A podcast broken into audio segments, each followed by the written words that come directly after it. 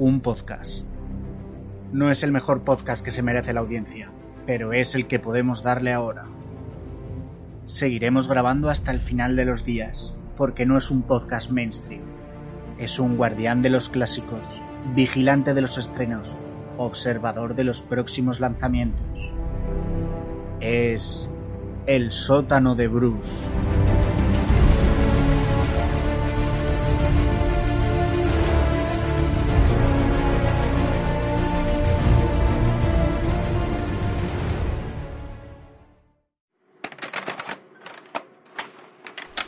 El clásico.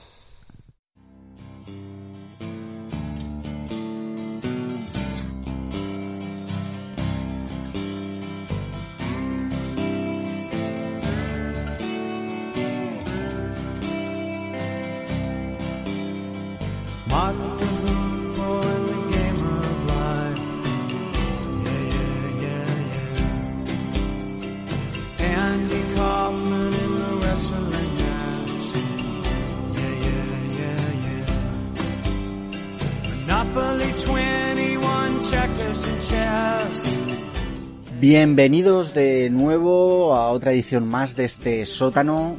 Estamos ya en la 2x03, ¿quién nos lo diría? Y saludo de nuevo a mis compañeros, amigos y colaboradores. Oscar Polar. ¡Cuánta amabilidad! Spoiler.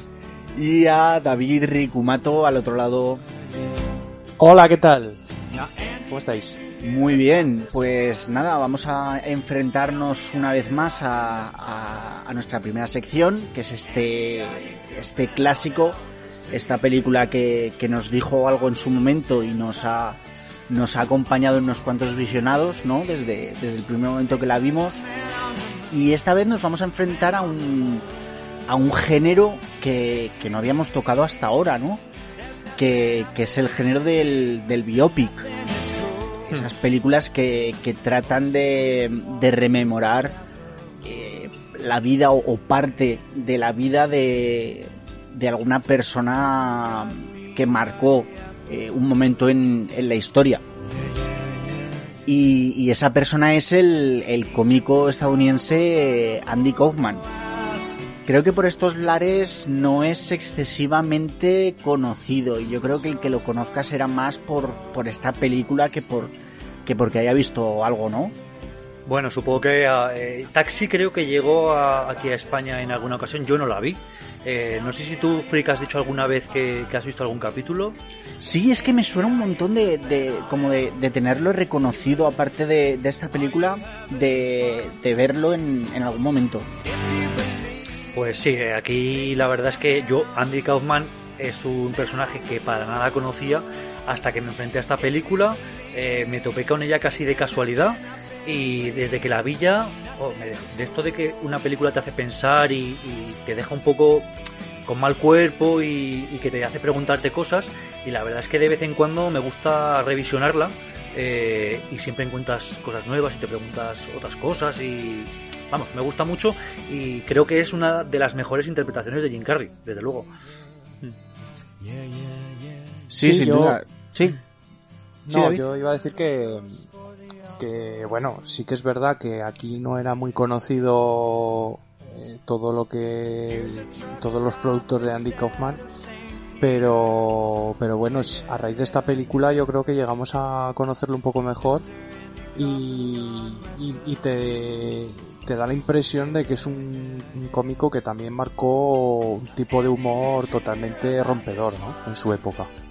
Sí, ya os puedo decir que eh, ayer revisionando, el viernes revisionando esta, esta película con mi mujer, ella no la había visto y empezamos a verla, le dije un poco de qué iba, ¿no? Pues es la, es la vida del cómico Andy Kaufman y tal. Y ella, eh, mientras la empezábamos a ver, me, me preguntó, ¿pero qué tipo de humor hacía este hombre? Es que, es que no creo que haga humor. Y no se, lo, no se lo supe definir muy bien. O sea, yo le, le dije, hacía un humor que, intentaba hacer sentir al público algo, o sea, extrañarlo, enfadarle, hmm. eh, mm, simplemente eso, hacerle sentir algo. Eso es, yo creo que eh, jugaba con las emociones de la gente y, buscaba despertar pues tanto el odio como, como el amor o, como la expectación, ¿no? Pero él, incluso se verbaliza en la película, eh, él no era un cómico, no sabía lo que hacía y lo que no hacía gracia, no sabía contar chistes. Él, él se definía como un eh, artista de variedades, ¿no? Yo, y se lo dije a mi mujer con esta pregunta que me hizo, eh, hay un momento de, de, esta película, este biopic, que, que, fue, que fue real, que mm, una escena que luego veremos, que me recuerda muchísimo y por lo que intenta transmitirnos, ¿no? Y cómo nos lo intenta transmitir, no sé si lo habréis visto alguna vez, el sketch que hizo Tony LeBlanc con la, con la manzana me suena, pero no la, no la, recuerdo ahora. Pues simplemente eh, Tony LeBlanc salió a un escenario con, con el público alrededor, se sentó en la silla y se pegó como 5 o 7 minutos pelando y comiéndose una manzana. Sí. O sea, y la gente descojonándose. Sí, sí. ¿Sabes? Por, e, es, es ese crear como. Porque al final eh, te crea. Mm, como un, malestar de, ver a alguien que no hace nada, ¿no? Es que Andy Kaufman decía que, y esto lo dijo él en algún momento, el propio Andy Kaufman, no, no la interpretación de Jim Carrey, que, que a la gente le hacía gracia cosas comunes, pero en situaciones inesperadas o en situaciones extrañas. Por ejemplo, lo que dices tú de Tony LeBlanc comiéndose una manzana en medio del espectáculo. Es algo común, es algo frecuente que un tío se coma una manzana, pero no es el sitio adecuado para hacerlo. Entonces, Esas, esas cosas parece como que a la gente le hacía gracia. Y, y Andy Kaufman jugaba mucho con eso. Hacía algo totalmente normal, o incluso no decía nada, pero claro, en una circunstancia especial. Sí, y que creo que, que los, los, espectadores, si están predispuestos a ver un número que esperan cómico, pues aunque no tengan delante un número cómico, hay ciertas situaciones que, les hacen gracia, ¿no? Pues como estar eh, callados, simplemente moviendo los ojos o, moviéndose un poco caóticamente. Eh, si el público se cree que eso es un número cómico, pues se ríe de ello, le hace gracia. Mm. Eh, que es un poco pues lo que decías a lo mejor de Tony LeBlanc, que los espectadores ven a Tony LeBlanc que es un, cómico, aunque no haga un número cómico, pues les hace gracia porque están predispuestos a ello. Claro, y es el, el, inesperado, ¿no? Y, esa incomodidad que, que bueno, eh, en cualquier medio, tanto en cine, sobre todo televisión y, radio, eh, cinco minutos de una persona callada crean en el espectador una incomodidad ¿no? Hmm. Que a veces es, es, es básicamente lo, lo, que buscaba Andy Kaufman, buscar la incomodidad del público para hacerle sentir algo.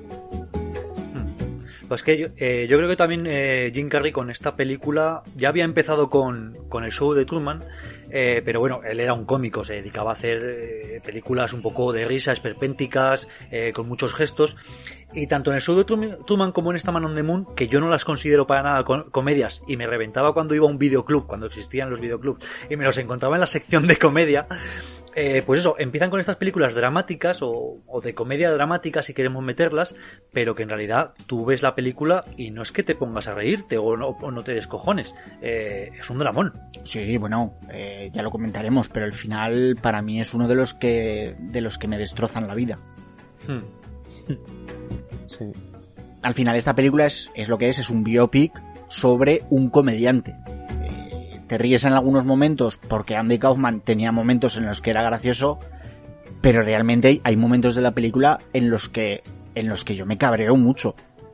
O sea, porque no sé qué, qué, qué quiere hacer con todo esto.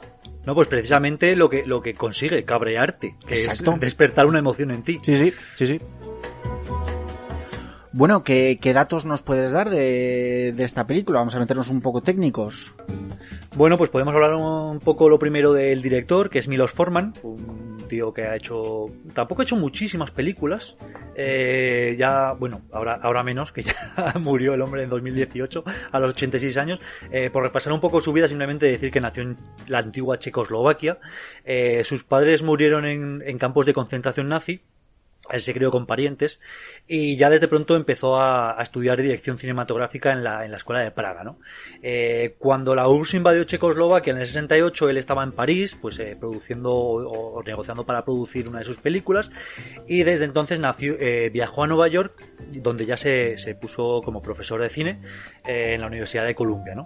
Empezó a dirigir películas ya desde el principio, en 1975 dirige Alguien voló sobre el nido del cuco, ¿no? Que ya ya le costó un Oscar, o sea, ya casi empezando y, ya no era su primera película, pero digamos que las primeras eran menores, pero en el 75 ya, pues con eh, el propio Danny DeVito, pues que actúa en esta película, con Jack Nicholson, eh, pues alguien más lo sube el cuco, que yo creo que increíble, ¿no? Nos encanta todo eso. Es brutal, brutal. Sí, sí, sí, película. Eh, luego siguió dirigiendo películas, en el 84 vuelve a conseguir el Oscar por Amadeus, eh, en el 96 rueda eh, El escándalo de Larry Flynn, de la que hablaste hace poco en, una, en una despensa de Alfred. Y que comparte bastantes actores con esta película. Sí, aparece Courtney Love, ¿no? Le dio una oportunidad. Sí, exacto. Eh, bueno, en, este... Sí, David. Nada, simplemente un dato muy rápido, que de hecho con Courtney Love llegaron a un acuerdo, llegó a un acuerdo el director con ella de que tenía que dejar tenía que dejar las drogas, porque entonces estaba bastante enganchada en la heroína, por lo visto. Y le hacían incluso, le hacían incluso pruebas de orina y tal, antes de los rodajes. Y hmm. que por cierto aprobó, o sea, realmente fue, se limpió en aquella época. Y yo creo que fue una oportunidad que le dieron a Kurnilov bastante, bueno, este director se comprometió mucho con ella, ¿no? La quería realmente en el papel y al final eh, pues yo creo que le dio la oportunidad que, necesitaba en, en aquel momento. Y desde, luego, y, luego, bueno, pues más tarde, pues como, como había eh, forjado estos vínculos con ella, pues luego llegó en este 1999 este Man on the Moon y, mm. volvió a llamarla pues para uno de los papeles principales. Y otro actor con el que cuenta bastante también es Danny DeVito, que también, hmm. también lo tuvo en Alguien volvió el nido del cuco, lo ha tenido aquí. Y mm. yo creo que también es un actor con el que suele o, solía contar en su momento, ¿no? Sí. Y ya después de este Man on the Moon, pues ya en 2006 llega Los Fantasmas de Goya. Y, y en 2009 su última película, Un Paseo Bien Pagado. Ya, hemos dicho que en 2018 nos dejó. Y bueno, eh, tiene aquí una docena de películas más o menos, pero yo creo que tengo que, que nombrar que no has nombrado el fantástico musical Her. Sí, en 1979. Que es espectacular. Pero esta, es que yo la he estado mirando antes, esta no es la de... No es la de quién sale en esta. Eh, Joaquín Phoenix es la de otra que sale en la película. No, Joaquín Phoenix no. Eso es, eso es, Her y esto es ah, vale, vale, vale. Esto es un musical sobre unos hippies. Esta es muy anterior. Y si, y si no la has visto, Oscar, te la recomiendo, vamos, pero encarecidamente, no solo por la película en sí, sino por la espectacular banda sonora. Sí, sí, sí, yo he oído hablar de ella, pero nunca me he llegado a lanzar. Pues, búscala, búscala, pero ya. Bueno, pues dejamos de grabar y no, no después, después. A ti, Diego, te gustan mucho ciertos musicales, ¿no? Sí, sí, Eres sí. bastante fan de, de, los musicales, no te veía yo tan fan. No, no de los musicales. Yo era muy hater de los musicales, pero es que tienes que encontrar tus musicales. Hmm. Sí, siempre estás hablando de, del Picture Show. Eh, de Rocky Horror Picture Show, este Her, La Pequeña Tienda de los Horrores. Hay musicales para todos los gustos. Bien, y bueno, esto con respecto a Milos Forman, si queréis nos podemos meter un poco con el reparto. Eh, de Jim Carrey ya digo que no vamos a hablar de su vida y obra, porque, bueno, en la próxima sección la vamos a dedicar a ella en tirita, ¿verdad, Diego? Sí, yo creo que, se lo merece, ¿no? Y va siendo hora de, de, de darle un reconocimiento a este actor que yo creo que nos gusta bastante a todos. Sí, porque para hablar ahora un poco por encima y dejarnos cosas, pues la dejamos, le, vamos a dar una sección entera ya que nos gusta tanto este actor. Así mm. que eh, postergamos un poco eh, lo de Jim Carrey y, podemos pasar directamente a Danny DeVito, eh, que bueno, tiene un porrón de películas, entre ellas las más importantes, Alguien voló sobre el Nilo el Cuco, La joya del Nilo, La guerra de los Rose, eh, Matilda, de la que es también director, que por eso me ha, apetecido incluirla en este repaso. Batman vuelve. Batman vuelve como el pingüino. Eh, la voz de Hércules, no, la voz, en Hércules, la voz de Filoctetes, que incluso, eh, no sé si os acordaréis del personaje, incluso yo creo que tenía la forma de, de Danny DeVito, o sea, que se tomaron eh, su figura como inspiración. y así un poco de las cosas que hemos visto últimamente en 2019, lo hemos visto en Dumbo y en Jumanji The Next Level. Sí, yo creo que se últimamente se unió a, a Tim Burton, ¿no? Hmm. Y eh, yo creo que en, algunos de sus mejores papeles, porque tanto en, en Mars Attack está espectacular, en, en Big Fish es buenísimo, en este mm, Dumbo que la vi hace poco y también está muy bien. Sí, y bueno, eh, le hemos visto desde 2005 en la serie Colgados de en Filadelfia, que no sé si la habéis visto, pero es una serie que a mí me gusta bastante. Lo es que tiene tantas temporadas que llegó un momento en que dije, oye, hasta aquí porque no, no me da la vida. He visto algún capítulo suelto y creo que tienes que verla bastante como para cogerle cariño, ¿no? Porque tiene un humor como un poco especial. Sí, es un humor especial, no es tampoco desternillante, pero es una comedia de situación así bastante majeta. A mí me gusta, la verdad es que pero es una, es una serie que si te dejas de ver en algún momento durante un tiempo, luego ya casi se te olvida de que está ahí. Y, ahora que, está, que he estado leyendo sobre ella, pues me está apeteciendo eh, reengancharme. Eh, pero claro, eh, como tampoco es una serie en la que ocurran grandes cosas, es una sitcom, así que bueno, lo que os digo. la echas de menos, pero si no la ves, pues tampoco te acuerdas de ella. Hay, hay un tema bastante interesante respecto a Danny DeVito y es que participó en la propia Taxi con Andy Kaufman. Es que muchos de los actores salen, los actores originales. O sea, sale mm. Christopher Lloyd, que también estuvo en Taxi, y sale aquí haciendo de, del mismo, del mismo eh, personaje. Eh, sale, sale el propio Danny DeVito. Sale también eh, Jude Hirsch, que lo conocéis por papeles como eh, como el que hacía de padre de Jeff Goldblum en Independence Day, por ejemplo. Es cierto, sí. Sí, sí. Eh, quiero decir que hay mucho mimo en esta película, ¿no? Sí, sí, eh, sí. respecto a los detalles, a, cómo han metido todos los personajes posibles de su de su auténtica vida, ¿no? De cuando de cuando estaba vivo y, no sé, me parece un biopic realmente hecho con mucho cariño. Sí, sí, Lo bueno, lo bueno es que al no haber pasado tantísimos años desde la vida de, Andy Kaufman, que al fin y al cabo cuando murió tenía 35 años, pues ha permitido que todos estos actores eh, que intervinieron en su vida poder reaprovecharlos eh, sin eh, sin tenerles que maquillar en exceso ni que parezcan especialmente viejos, sino que pueden hacer los mismos papeles. Bueno, incluso, eh, no me acuerdo ahora cómo se llama, Jerry, no sé qué, Jerry el, Lawler, el luchador, De, de, lucha libre, ¿no? Que es el sí, También, también es él, también. Mm. Sí, sí, sí. Sí, es sí que se le notan un poco más los años, ¿eh? Hostia, pero está amazado, ¿eh, cabrón? Sí, sí, sí. Sí que es verdad que, que es una peli eh, con muchísimo respeto y cariño. Mm.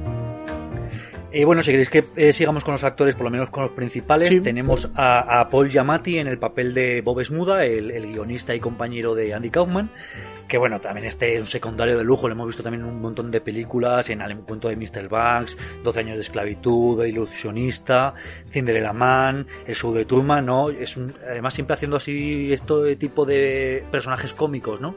Sí es un, a mí es un actor que me hace bastante gracia, me gusta, me gusta. Y, aquí hace también un papelón. Y luego tenemos a Courtney Love, de la que ya hemos hablado un poco. Eh, su papel más importante yo creo que lo tiene en el, en el escándalo de la Red Flint, incluso en este Man on the Moon. Y ella, aparte de actriz, pues también es cantante. Es cantante del grupo Hole, aunque luego también ha hecho sus pinitos por separado. Y, aparte, y, es la eh, conocida viuda de eh, Kurt Cobain para los, para los seguidores de Nirvana pues aquí la tienen. Aunque ella, bueno, después de después de que se suicidase Kurt Cobain, bastantes de estos fans de Nirvana como que le echaban la culpa a ella, ¿no? Sí.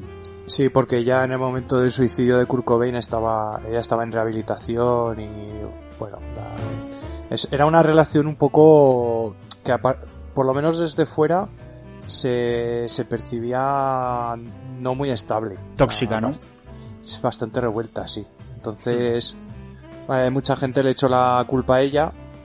Pero, bueno, pues tampoco, yo no sé muy bien yo de quién, de quién era la culpa, pero tampoco creo que ella tuviera toda, toda la culpa de, del suicidio de Kurt Cobain Ni toda ni bueno ni parte yo creo que estas cosas es un poco también como como a Yoko Ono no que siempre se le echa la culpa a ella de la mm. separación de los Beatles pero bueno yo creo que las parejas son complicadas y tienen sus asuntos de, puertas adentro, ¿no? Entonces, a mm. saber lo que había entre esa pareja, pero aún así la decisión de, de suicidarse yo creo que es más personal, es imposible, ¿no? Sí, bueno, al final hay, también en estas historias de, gente tan famosa como Kurt Cobain, eh, hay mucha conspiranoia detrás, ¿no? Y de gente que le da mucho al coco y, intenta lucubrar razones o, hechos que no sucedieron y bueno. Hmm. Yo creo que la verdad es que esta pareja era tan encajaban muy bien y, aparte eh, y aparte eran totalmente opuestos me explico. Eh, los dos eran figuras muy representativas del, movimiento grunge de aquella época. Y, los dos, digamos, que rompían barreras y representaban a una generación, ¿no? Eh, ella, por un lado, eh, defendiendo mucho el, feminismo y, y, y, rompiendo esa especie de barrera que tenían las mujeres respecto a cómo tenían que vestir o cómo tenían que sonar o cómo... todo eso ella lo rompía mucho y Kurt Cobain, por su lado, eh, también fue muy rompedor en aquella época. O sea, fue, fue un poco la liberación de, muchos jóvenes y muchos adolescentes, ¿no? Y todo ese peso que tenía Kurt Cobain en las espaldas. Y también Courtney Cox, yo creo que, o sea, Courtney Love, perdona. que también tenía ese peso en las espaldas. Eh, es lo que les hacía llevar esa vida que tenían, ¿no? Pues muy de, de drogas, de de no, de no sentirse muy bien, de depresiones. Eh, hmm. Yo creo que es un poco, ese es un poco el tema de, de, por qué al final acaban las estrellas, las grandes estrellas que mueven masas, ¿no? Y que tienen esa responsabilidad y que la gente espera tanto de ellos que, que al final no se sienten bien con ellos mismos. Y Kurnilov como actriz, la verdad es que en el escándalo de Larry Flynn me, me gusta mucho cómo lo hace. Lo que pasa es que luego veo esta mano de Boom y veo prácticamente al, al mismo personaje. Hmm. Porque veo los, los mismos dejes y, y, no sé, la misma actuación. O sea que a ver, yo, yo, yo no creo que sea una actriz. Me lleva a pensar que, que básicamente hace de, de ella misma. De ella misma, eso es. Sí, no es una actriz eh, muy de, muy destacable, pero bueno, hace, yo creo que hace su papel. Hostia, pero en, el escándalo de Ray Flynn, no sé si lo habéis visto, pero es que lo, lo borda, ¿eh? Pero claro, hace de hace de Yonki. Claro, entonces le venía muy bien el papel. Le va como anillo al dedo, ¿no? O sea, eh, en, el escándalo de Ray Flynn hace de Yonki, aunque el director le obligó a dejar las drogas, ¿no? sí, sí. Sí, fue, fue, la, fue, fue realmente la, la, Paramount, yo creo, la que le ponía esa condición y, y el director la quería en la película. Entonces, claro, fue un, poco un acuerdo, ¿no? En plan, oye, mira, la Paramount quiere que no, no quiere que vengas aquí drogada o que tengas que ver con las drogas mientras estás en el rodaje, pero yo te quiero en la película. Claro. Sí, bueno, de hecho, es que ella ahí hace el papel de la mujer de Larry Flint, ¿no? que, bueno, él por, por una circunstancia acaba en, acaba en silla de ruedas porque le disparan o algo así, creo que recibe un disparo y acaba en silla de ruedas. Y ella es la mujer que, esto también es un biopic, en la vida real la mujer se volvió adicta a, a las medicaciones que tomaba él, mismo para, para, sus males, ¿no? Porque estaba en silla de ruedas, tenía dolores y tomaba unas medicaciones bastante fuertes y ella se volvió adicta a eso. Y yo creo que va un poco por ahí, ¿no? El tema de, de su papel. Por eso, por eso, pues eso, es una drogadicta. Pero no es que sea una drogadicta, eh, pues como una drogadicta gratuitamente, sino que es una mujer que acabó haciéndose adicta a esas, a esas drogas precisamente por eso, ¿no? A raíz de, de lo de su marido. Pero, pero eso sí que es, la verdad es que sí que es irónico que le pidiesen, pues eso, que no, que no, que no tuviese relación con las drogas mientras estaba en el rodaje, pero también es una forma de la Paramount de, bueno, de controlarla. claro, de controlarla y, también y también de, de, que no se de que no se creara el bulo de que claro como ella es una drogadicta bordó el papel porque hacía de drogadicta y era una drogadicta realmente entonces claro realmente pues si lo ha dicho lo ha dicho Diego hacía de ella misma claro pero pero bueno se defiende un poco la vamos yo lo defiendo un poco en plan eh, que ella no hacía de drogadicta pero no es porque fuera drogada allí y dijese voy a flipar aquí voy a hacer el papel de mi no no no pero donde hubo retuvo claro, claro, sí, eso sí. De todos modos, en este Man on the Moon el papel tampoco da para mucho más. no, realmente está bastante pasado por encima, ¿no? Sí, su, su relación, tanto el personaje como, como su relación con ella. Es que yo creo que está ligeramente cambiado en la película porque en la película vemos que lo con, eh, es una miembro del público cuando se mete todo en el mundillo de, de la lucha libre y sin embargo en la realidad creo que se conocieron en el rodaje de alguna película. Entonces eso está ligeramente cambiado. Entonces yo creo que está el personaje mucho más alisado. Es el problema que tenemos que veo muchas veces con estos biopic que nunca sabes eh, dónde empieza y termina la realidad, ¿no? Bueno, eh, tú puedes ver la película, pero luego, claro, la película ya sabemos que para que tenga cierto ritmo narrativo pues eh, normalmente cambian cosas los, los guionistas, eh, pero luego todo pues en lo que son biografías o en internet ahora que es mucho más fácil, pues, pues siempre tienes eh, las típicas páginas donde te ponen las siete diferencias de tal película con la realidad. Hmm. Y bueno, o sea, es relativamente fácil encontrar lo que es la verdad y lo que, y lo que no. A mí la verdad que la primera vez que vi Man on the Moon mm, me pareció muy exagerado, o sea, yo pensé, esto no puede ser verdad. Pero, pero luego ves vídeos en YouTube de, Andy Kaufman, del, verdadero, hmm. y, flipas. O sea, es que hay escenas que son totalmente clavadas de, la, de la película. Y frases suyas que, que, están ahí. Sí, sí. Porque hay escenas, por ejemplo, hay una escena en la que hacen un directo y... Cuando graban el, el, Fridays. Exacto, y él empieza a, a supuestamente eh, porque se, le olvidan supuestamente las líneas del guion, aunque luego ya se sabe que, estaba medianamente preparado con algunos cómplices. Pero, pero claro, yo pensé, esto es muy exagerado, esto nadie lo puede hacer en directo. y en cambio he visto el vídeo auténtico en YouTube y es que es así. Es que el vídeo era exactamente como lo ponen en la peli. Hmm. O sea que el tío era, la verdad, muy exagerado ya en la época. Bueno, no obstante, no me gustaría eh, terminar con el repaso de los actores sin nombrar a uno que me hace especial gracia, que es Vincent Schiavelli, que es simplemente el, director de la, de la cadena ABC, eh, que me hace gracia porque es el, es el fantasma del tren o del metro en Ghost, este que siempre echaba a Patrick Swayze de su, de su metro o de su tren, y, verle aquí, pues me ha gustado mucho eh, recordarle. Y, ahora viendo su filmografía, la verdad es que sale en un montón de películas de Milos Forman. Sale también en, en Larry Flynn. En Larry Flynn, en Alguien voló sobre el nido de Cuco, en Amadeus, en Batman Returns, o sea, en un montón, vamos. Sí, sí. Es que es un tío con una cara ultra peculiar, ¿no? ¿Te acuerdas de él, no? Sí, sí, sí. O sea, vamos, es que tengo su imagen eh, tanto en, en, ese círculo de las reuniones del Cuco, ¿no? Sí. Como en el escándalo de Larry Flynn, que es uno, uno de sus de sus trabajadores desde el principio de, de la revista.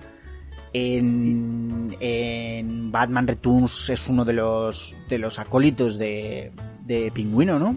Sí, hmm. de, sus secuaces, por decirlo de algún modo, sí. Y en Ghost es que a mí ese personaje me daba mucho miedo. O sea, claro, a ver, Ghost que es de 1990, nosotros nos pilla con 6 o 7 años, pues joder, es un personaje que te da cosilla, ¿eh? Sí, sí. Sí, pero Me, me, mola ese, ese papel que hace de mentor ahí en Ghost. Como que al principio lo trata a Patrick Swayze como si fuera como si fuera un don nadie y que no fuera a lograr nada y luego se da cuenta de que le supera, ¿no? Como, hmm. con, pues, con lo, con lo que acaba conociendo, lo que, lo que le enseña a él, que, que le acaba superando como maestro. Pero que es un tío que, que al actor te lo cruzas por la calle vestido como de Ghost con la gabardina esa, eh, Uf, típico, ¿eh? típico bagata y te cruzas, ¿eh? es que... Eh, cruzas a hacer así. Total. Sí, es un actor que me gusta mucho también.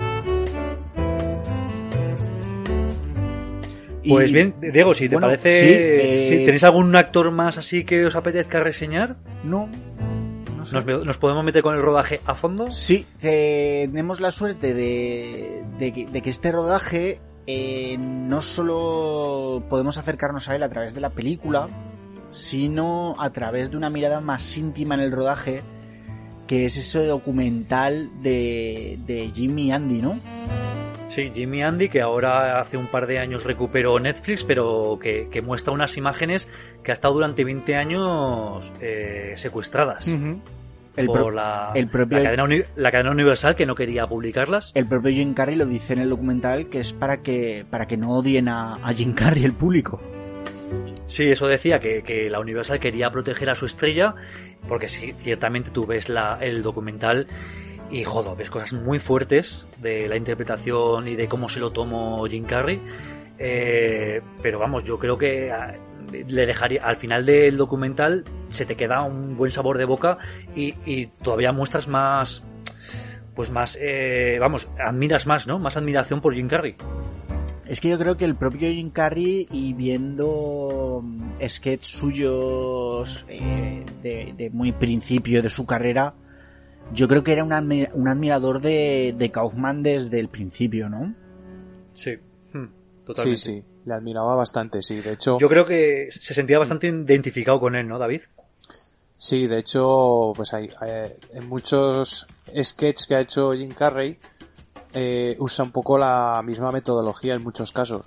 Pero claro, Jim Carrey es mucho más, eh, no sé si decir convencional en cuanto al humor. O sea, él lo que busca es la risa de la gente. Hmm. Eh, pero claro, sí que hace cosas raras con los ojos, con la cara. Es un poco lo que hacía también Andy Kaufman, ¿no? Yo creo que, que se basa mucho en, en algunos sketches, se basa mucho en, ese, en esa gestualidad. sí, pero eh, al igual que Andy Kaufman, Jim Carrey no es un contador de chistes. O sea, no, no, no, basa su mm. humor en eso. Es como, como bien has dicho, su gestualidad sobre todo y las imitaciones. Pero él, él no dice, él dice, yo no cuento chistes. Claro, claro. No, no, no es un. No es un cuenta chistes, es.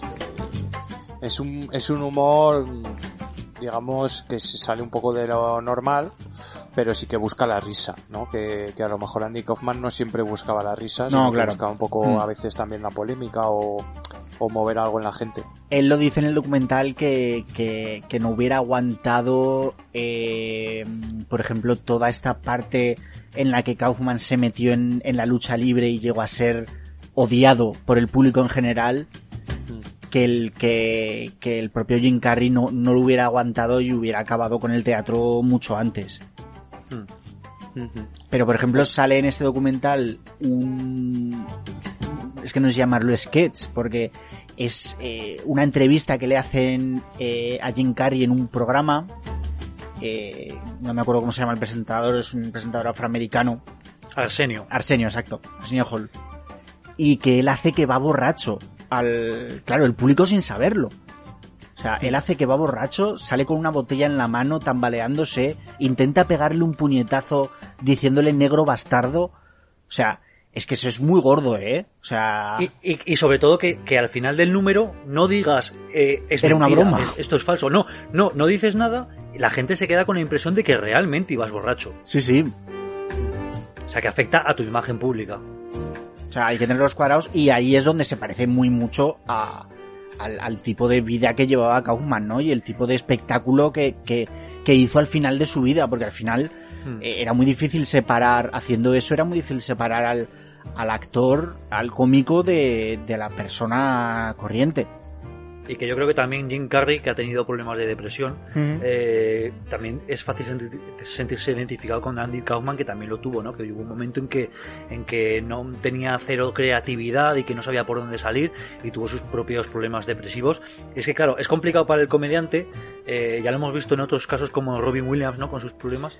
Eh, para, para un comediante que, que, que vives haciendo reír a la gente, sentirte tú mismo feliz, ¿no?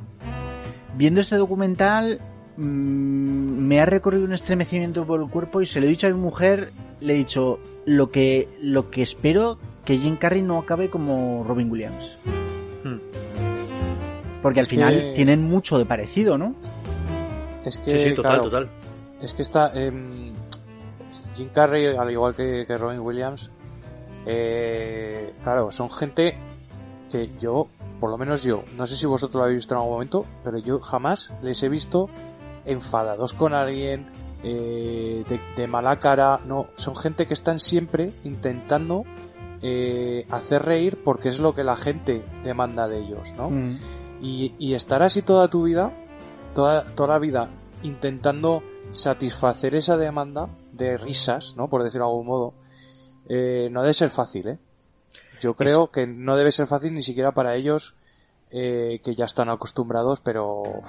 Eso también aparece en el documental, además es, es, gracioso porque, porque aparece en boca de, de ese magnífico personaje que es Tony Cliff. Tony Clifton. Tony Clifton. Eh, que le pregunta por, por Jim Carrey, recordemos que es Jim Carrey es, bueno, es un inception de, personajes, porque es Jim, Jim, Carrey haciendo de Andy Kaufman, haciendo de Tony Clifton. Total, total, total. ¿Vale? Sí. Le pregunta por Jim Carrey y, él dice, es un tipo que intenta agradar a todo el mundo. Y ahí no, hmm. no suena como, como una confesión desde dentro del propio Jim Carrey. Sí, sí, puede ser, puede ser, sí, claro que sí. Sí, claro.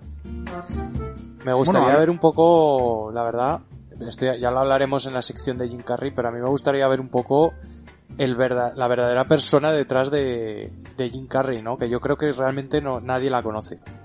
No. Porque, claro, siempre está, eh, siempre está haciendo ese papel de, cómico, pero realmente detrás debe haber una persona que, pues lo, lo que decimos, que está luchando, digamos, por constantemente dar a la gente lo que, lo que le pide, ¿no?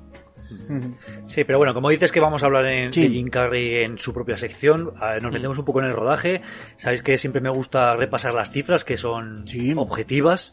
Eh, esta película, una vez más, fracasillo, como nos encanta aquí desde el sótano de Bruce.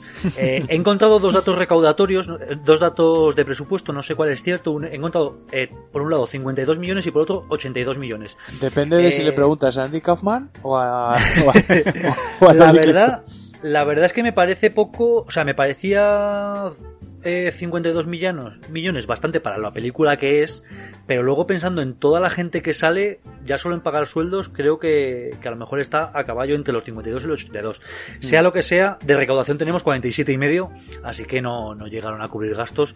Y luego pensándolo, creo que también puede ser porque, por lo mismo que decíamos al inicio del podcast, que Andy Kaufman podría ser muy conocido en Estados Unidos, pero si te vas al resto del mundo, hmm. no lo era tanto. O habría mucha gente que ni siquiera habría, oído hablar de él. Entonces, claro, a lo mejor no tuvo ese arrastre a la taquilla como, como podría haber tenido con otro tipo de película. Es que me imagino al público yendo al cine y diciendo, bueno, voy a estar un rato divirtiéndome con este don torrón de Jim Carrey haciendo sus muecas hmm. y encontraste con esta película que no es lo que, lo que te esperas, ¿no? Hmm. Pero bueno, yo, yo que soy, soy el primero que he dicho que no sabía quién era Andy Kaufman, desde el primer momento que vi la película, valoré lo que era la película eh, sin saber que, eh, a quién estaban eh, mitificando o, imitando, ¿no?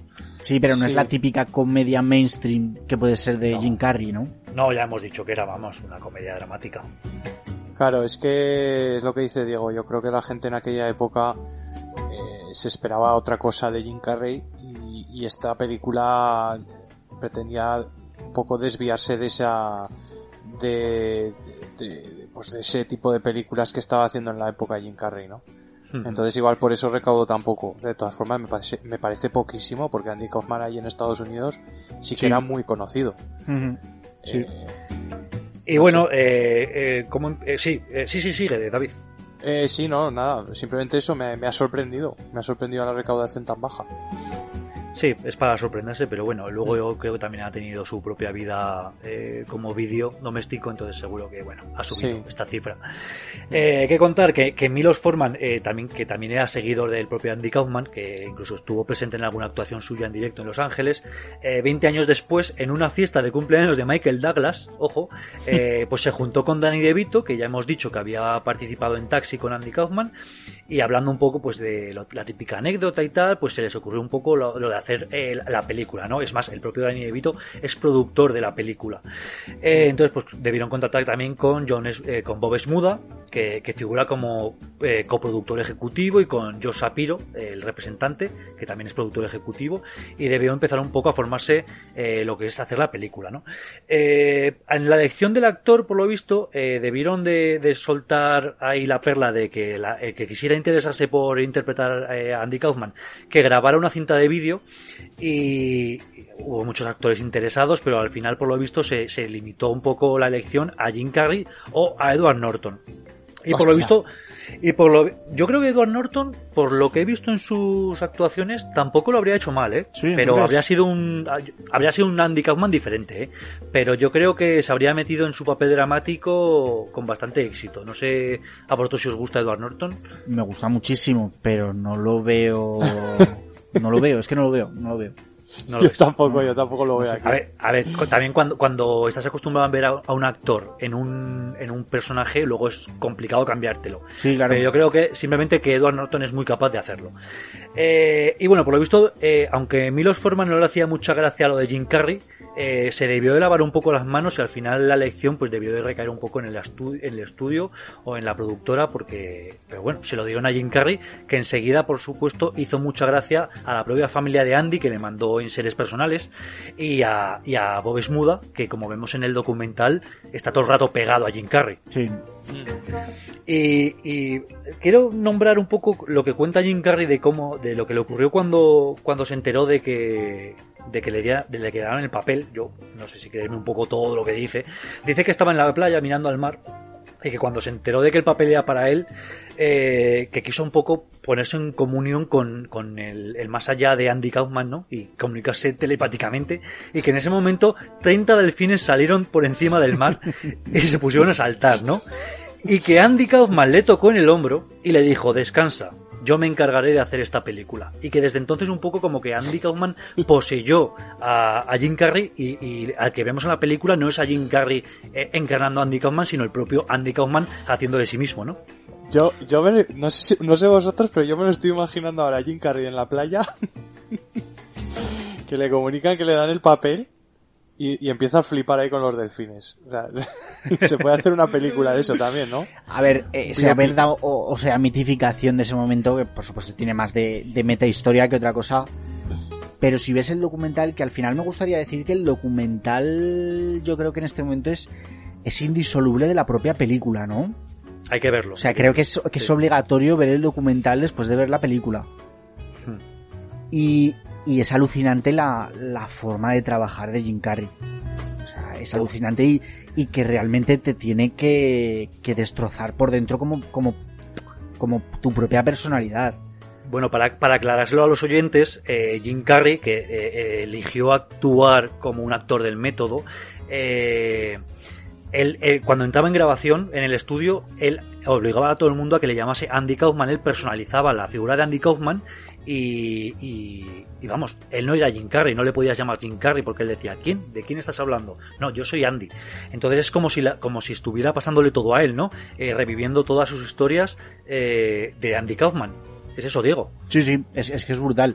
Pero incluso eh, momentos de fuera en los que tiene bastantes escenas en la, en la sala de maquillaje en el que él seguía haciendo de Andy Kaufman y hay un momento, por ejemplo, que aparece el actor que hace del padre de, Andy Kaufman en la película y hmm. tienen una discusión como si cada uno fueran sus, propios personajes. Padre e hijo. Pero es que, o sea, ese es el, el sumum de actuar, ¿no? El, el poder interpretar al, al, personaje más allá de las líneas que tienes en el guion y que sea totalmente creíble. No, y que, y, que, y que fue tan intensa esa discusión que una de las maquilladoras se puso a llorar. Porque dice que, claro, que le recordaba a, las discusiones con su padre. Eh, luego se ven en otras tomas a, a, Jim Carrey, Andy Kaufman eh, abrazándose con los, con los familiares de, de, de, Kaufman, que yo creo que un poco lo, lo vieron como el, como el renacer del espíritu, ¿no? De, de su familiar y que yo creo que el propio Jim Carrey se lo tomó también así y, y, se lo quiso como regalar a los, a los familiares de, Kaufman. Bueno, aparece eh, su mujer, aparece Bob, Bob Smuda, eh, aparece la hermana, el hermano. O sea, pero me parece brutal. Y bueno, ya cuando, sale montando el cisco por el estudio eh, de, de Tony Clifton, es espectacular. Claro, porque cada vez que, cada vez que Jim Carrey interpretaba o encarnaba a Tony Clifton, iba borracho como una cuba, con la botella en la mano, bebiendo todo el rato, y las liaba gordas, pero bueno, hasta el punto de que se fue hasta Amblin a buscar a Steven Spielberg y a grito pelado en la productora, gritando Steven Spielberg, venga, que quiero que venga Steven Spielberg, que le quiero decir que desde Tiburón no ha hecho nada mejor. Que debía ser un poco también lo que hacía el propio Kaufman con, con Tony Clifton, que, que que separó sus dos personalidades, ¿no? Y, nunca llegó a reconocer en público que fueran la misma persona. Y incluso tenían una rivalidad entre, entre esos dos personajes. Hmm. Y bueno, eh, Andy Kaufman con la bolsa en la cabeza entrando en un sitio para que no se supiera que él entraba eh, en un sitio donde luego actuaba Tony Clifton. O sea, que, que allí lo tomó Jim Carrey como, como real. Esa creación del personaje de Tony Clifton por parte de Andy Kaufman, por parte de Jim Carrey. Es que es, es locurón. Eh, Yo creo que tuvo que ser un... Sí, David, por favor. No, simplemente antes de que paséis a otra cosa, a colación de lo que hablabais de, lo de eh, que es que Jim Carrey estaba haciendo de actor de método, ¿no? O, incluso más allá. Sí, más allá. Yo, yo, diría que más allá. Una, una posesión ya. pero sí que es verdad que hay muchos actores que, que utilizan este, eh, este, este sistema, ¿no? De actor de método que llegan a dar un, poco incluso de miedo. Me viene a la cabeza, por ejemplo, eh, Hugh Lager en, en, en, la de Caballero Oscuro, ¿no? Que también decían que se lo encontraban en cualquier sitio con el maquillaje y actuando como Joker. y que, que también les de, pues no sé, que, que, debía, debía ser muy así también, ¿no? Muy de que le llamasen Joker y actuar así delante de la gente cuando se la encontraba y tal. sí. y, y también uno que siempre me hace mucha gracia, porque no me lo puedo imaginar, que es Peter Weller en Robocop, que también decía que... ¿En serio? Que, que iba, sí, sí, que iba por, que iba por todas partes haciendo de, haciendo de Robocop y hablaba así como Robocop y, y todo el mundo se, pues le, le, hablaba como si fuera Murphy, ¿no? El de, el de Robocop. Era, era curioso también. Sí, vamos, más cercanamente, el propio Vigo Mortensen en El Señor de los Anillos, por lo visto, iba vestido de Aragón por la calle y con, la espada y con la espada al cinto y claro, la gente se debía quedar un poco flipado como en plan, ¿qué pasa aquí? ¿no? Pero bueno, la, verdad es que debió de ser un, rodaje bastante intensito, porque claro, todas las emociones a flor de piel, eh, los actores intentando hacer lo mejor posible. y los, eh, Jim Carrey se le, se le iba un poco de las manos al director, a Milos Forman, que ya a las dos semanas de rodaje confesaba que no sabía qué hacer, estaba agotado, ¿no? Y, que claro, eh, durante estas dos primeras semanas eh, se valoró mucho el, forzar a que Jim Carrey abandonase el rodaje, pues porque se le iba totalmente de las manos, Jim Carrey, claro, encarnando a Andy Kaufman, pues aún va que te va porque conseguir un poco el rollo, pues vale, pero cuando encarnaba a Tony Clifton, pues joder, tenía un borracho en el estudio y haciendo lo que le daba la gana, pues prácticamente le decía, Tony, Tony, tú llega aquí, haz un poco lo que tú quieras y ya aprovecharemos el material que podamos, porque claro, no le puedes decir a un tío como Tony Clifton, dime estas frases, porque va a pasar del tema. Pero bueno, también os tengo que decir que creo que el resultado es sobresaliente, eh, que lo pasaría mal Milos Forman, pero que no acabaría tan mal la cosa cuando luego a sus hijos gemelos les llamó Jim y Andy. Toma. ¿Milos, Milos Forman? Milos Forman, sí, Hostia. Así que bueno, le costó salud y, muchos quebradores de cabeza, pero claro, al final el resultado de la película es increíble, ¿no? Sí, sí. Mm. Y bueno, también vemos durante el rodaje pues que eh, Jim Carrey encarnando a Andy Kaufman con Jerry Lawler se llevó fatal, o sea, todo el rato intentaba trolearle, gastándole bromas, pero hasta el punto de que llegó un momento en que le tiró del ring eh, Jim a, Jerry Lawler y claro, el tío ahí se quejaba bastante de la espalda, se metía con la novia de, Jerry Lawler, Jerry Lawler que es un tío bastante paciente, como toda la gente, como toda la gente grande, ya llega un momento en que se le, se le fue, vamos, se, se cansó y persiguió por todo el estudio a Jim Carrey, le agarró por el pescuezo y tuvieron que separarles porque se estaban ahí dando de hostias, vamos, una barbaridad. Que tampoco sé hasta qué punto eso es real o no. Es que es complicado, ¿eh? Hmm. Porque luego ves la película, ves la, historia, que al parecer sí que, sí que ocurrió así, porque luego eh, ves los programas reales y tal. Y, y, es que es muy parecido a lo que, a lo que el propio Andy hizo con, con Jerry, ¿no? Sí. En la realidad. yo creo que no llegaremos a saber nunca hasta dónde llega la verdad y, hasta dónde estaban siguiendo la broma, ¿no? Por eso. Hmm. Y bueno, la verdad es que la, novia de Andy Kaufman, Lynn Margulis, que, de profesión es documentalista, pues eh, se plantearon tanto Bomes Muda como Lynn Margulis como el propio Jim Carrey, pues hacer este documental del que estamos hablando. Entonces, durante todo el rodaje, estuvo con una cámara encima, grabando, supongo que era una cámara doméstica, eh, grabando todo lo que ocurría, eh, aun teniendo en cuenta que la Universal no les dejaba grabar, que había muchos sitios donde no podían grabar, pero ellos pasaban del tema, ¿no? Y, bueno, eh, debió, no le debió gustar mucho, como hemos dicho, el documental este a Universal cuando dijo, oye, no, no lo vamos a sacar. Y ha estado, dice el documental que ha estado en la oficina de Jim Carrey, estas imágenes, no sé si las tendría él, las tenía en el estudio y que luego las liberó, pero como dice Diego, es, es imposible no, no ponerte la película e inmediatamente después ver el documental, que yo creo que el documental te hace entender partes de la película que te dejan un poco eh, con dudas, ¿no? Sí. Y bueno, el propio Jim Carrey dice que cuando acabó el rodaje que, estaba totalmente confundido, que no sabía quién era, si era Jim, si era Andy, si era Tony Clifton, y que, claro, también le costaría su propia salud, ¿no? Eh, y, eh, Rem, que era el encargado de hacer la banda sonora de la película, eh, por lo visto quería que apareciese en el vídeo promocional y, Jim Carrey se negó, que, no, no, parece normal, ¿no? Que Jim Carrey se niegue a hacer este tipo de cosas, pero dice que estaba tan, tan confundido y que había ya dejado a Andy Kaufman eh, atrás que no quería volver a meterse en sus botas, ¿no? Claro, es que el, proceso de entrar tanto como entró Jim Carrey en, la personalidad y el personaje no es, no es de entrar y salir. Eh, entras y sale, entras un día, sales otro día, entras otro día. O sea, en el momento en que acabó el rodaje, eh, Jim Carrey tenía que volver a buscarse otra vez a sí mismo y volver a construir su personalidad y no puedes disfrazarte un día de, de Andy Kaufman tal y como él lo hizo. claro, te, metes, te, metes, del todo durante lo que durase el rodaje, sería X meses, eh, no sales para nada, o sea, eh, durante todos esos meses no eres Jim Carrey, eres solamente Andy Kaufman, pues luego no, no vas a estar entrando y saliendo porque ya no, no, funciona así la cosa. Claro. De, todo, de todos modos, no sé vosotros, pero a mí esto de que aparezcan imágenes de las películas en los videoclips o personajes de las películas, no, a mí no me acaba de gustar. No. no, joder, si haces un videoclip de una canción, eh, no sé, currate una historia para esa canción, ¿no? Más allá de la película. Hombre, pero si es una canción hecha ex profeso para esa película.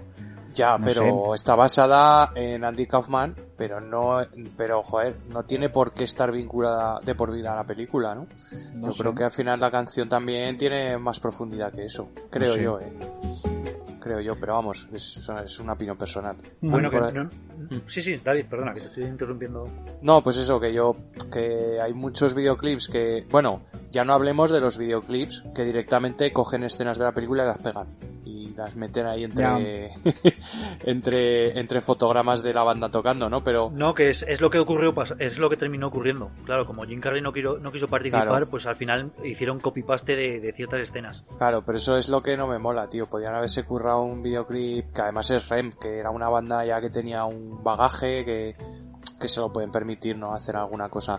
Porque a mí también me parece que los videoclips eh, están perdiendo un poco la esencia que tenían antes. Antes, antes tenían más, eh, más arte, ¿no? Los videoclips de música. Hombre, es que eh, ahora eh, los videoclips de los traperos, ¿qué esperas? sí, sí. Hombre, es una cosa muy ochentera, creo yo, ¿no? Eso, lo de los videoclips eh, haciendo una microhistoria con los actores y tal, es que me recuerda, yo que sé, a Cindy Lauper con los Goonies o, al videoclip de Cazafantasmas. ¿No?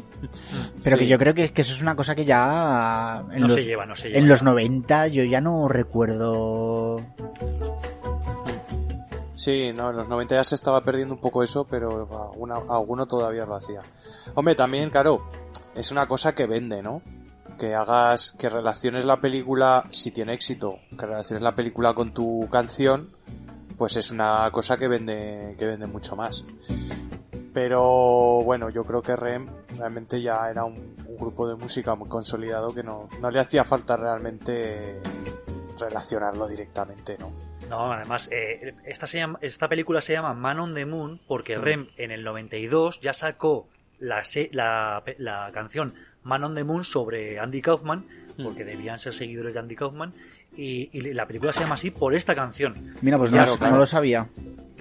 La canción es del 92 y la película es del 99 y luego para el 99 les volvieron a llamar para la banda sonora e hicieron otra, otra otro tema que es The Great Big John eh, que esas dos canciones, la de The Man on the Moon, que supongo que la regalarían, y, y The Great Beyond, son las que comparten eh, música con el score de la propia película.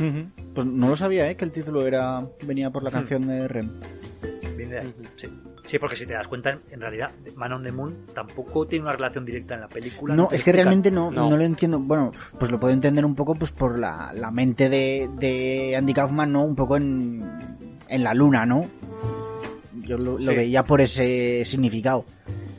Sí, claro, tú, tú, si escuchas la, la, la, canción de Rem, de Man on the Moon, pues habla, mm. de, Andy Kaufman, de jugar al Monopoly, a, las damas, al ajedrez, y, va un poco sobre, sobre eso, ¿no? Habla un poco de, Andy Kaufman imitando a Elvis, eh, es un poco sobre todo lo que vemos en la película, pero que, que, es real y no tenía nada que ver con la película cuando lo grabaron en el 92. Muy bien. Pues si no tenéis ninguna cosa más que decir del, estupendo documental y de este rodaje, si queréis podemos pasar a repasar un poquito la, película. La película, pues vamos allá. Mm. Pues bien, empezamos la película y llevamos a un, a un Jim Carrey en blanco y negro, que es Andy Kaufman, eh, poniendo así un poco voz de tonto. No recuerdo ahora si esta voz era ya directamente la del Afka o, es una diferente. No, yo creo que no y sale diciendo pues que, no le gusta para nada la película que, vamos a ver y que por eso ha hecho recortes. Entonces ha recortado tanto que directamente estamos en los créditos finales, ¿no? Entonces pone ahí en el gramófono una, una canción, porque el gramófono era un elemento que utilizaba recurrentemente Andy Kaufman en, en sus actuaciones. Y bueno, va subiendo los créditos, hay un par de bromas y ya vamos a fundido a negro y a Andy apareciendo por un lado diciendo, bueno, si os habéis quedado aquí, eh, vais a ver realmente la película, esto era una broma, eh, es una película apasionante, es la historia de, su vida, ¿no? Y ya nos lleva... Un, perdona, Oscar, un fundido a negro especialmente largo. Que es lo, que, lo que yo decía antes de los silencios en la televisión, en la radio y tal, que por supuesto no están permitidos un silencio de 10 segundos.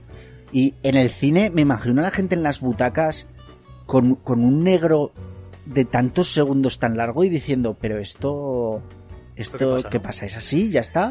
O sea, y, es que es, es, es, puro humor de Andy Kaufman. Mm, sí, sí. No, la gente lo fliparía, desde luego. Y ya vemos a Andy de niño, eh, de cara a la pared y saltando en la cama, pues porque él, como, como si fuese un presentador de televisión, ¿no? Él está hablando a la pared como si fuera un presentador. Y ya llega su padre diciéndole que esto no puede ser Andy, que, tienes que relacionarte con más niños, que si quieres eh, ser, presentador me parece muy bien, pero no le hables a la pared, tienes que, necesitas un público, ¿no? Y el tío que es muy avispado, ¿qué hace? Pilla a su hermana y dice, vente para aquí que vas a ser mi público. Y esta chica que aparece es la nieta real, la nieta biológica de Andy Kaufman, eh, pues que le dan el papelito ahí, ¿no? Mm. Y, vemos que, que, parte de ese número que hace con su hermana es una canción infantil de animales que nos hace una transición al Andy ya adulto en, una, en un escenario eh, con esa misma canción de animales y con un público muy poco entregado. Hostia, es que... Como, para, entregarse a la canción de El perro hace guau, la vaca hace mu. en, un, en un bar de copas que la gente se le ve con una cara de. Seguro que no es lo que esperaban de un sábado por la noche. Y bueno, ya cuando, cuando termina su actuación, el dueño del local le dice que le va a despedir. Y este dueño del local es el verdadero George Shapiro, que hace aquí este pequeño cameo. Y le dice que claro, que le va a despedir porque claro, ese, tipo de actuaciones, pues lo que lo primero que hace es vaciarle el local porque, porque no le gusta a ningún, a ningún cliente y que debería tirar más por hacer pues, chistes verdes, hablar del tráfico, el típico monólogo de hablar o imitaciones, ¿no? Eh, a, mí lo, a mí lo que me llama la atención es cuando le dice que necesita, o sea, que lo que tiene que hacer, eh, se, lo dice, se lo dice este, el del bar, le dice lo que tiene que hacer es emocionar al público, ¿no? Eh, activarlos, como, como hacerles que se lo pasen bien. Y entonces es cuando un poco, yo creo que ahí Andy Kaufman cambia de chip, ¿no? Y dice, tengo que hacer algo, pero algo que, que active al público, ¿no? Que le, que le den ganas de fiesta, un poco. Claro, y, no, y, verdaderamente vemos eh, que durante toda la película hay diversos personajes que le van dando claves a Andy que luego él mismo va utilizando. Mm.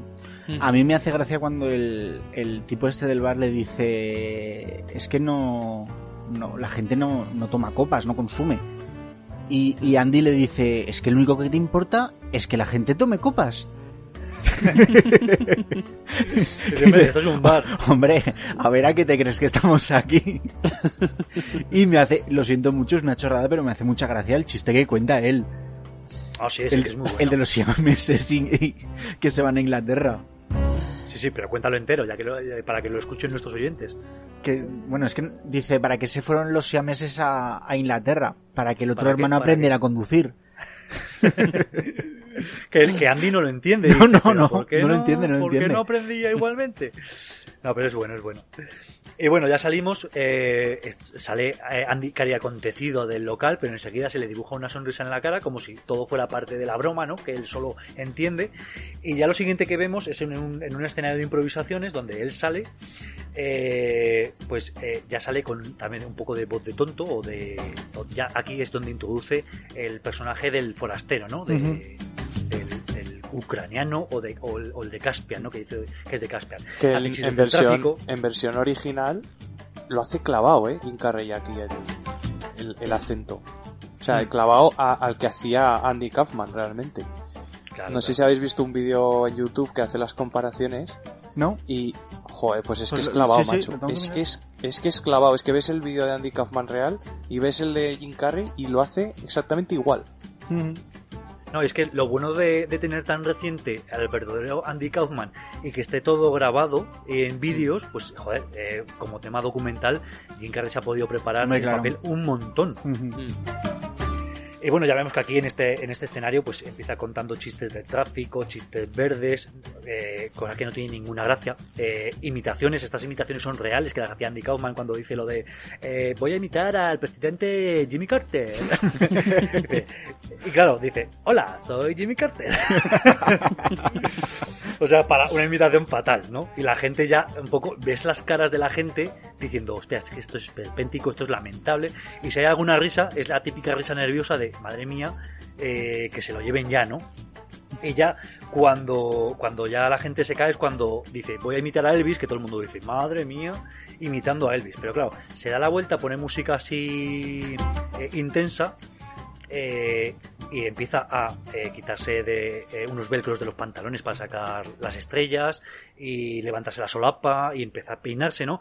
Y vemos a un personaje que es el de Dani Evito, que ya sabemos luego que va a ser Shapiro, que va a ser representante, que empieza a fijarse en, el público y es que realmente eh, Andy está despertando interés en el público porque está todo el público esperando a ver, a ver, a ver cómo imita a Elvis, ¿no? O sea, está consiguiendo lo que realmente quiere.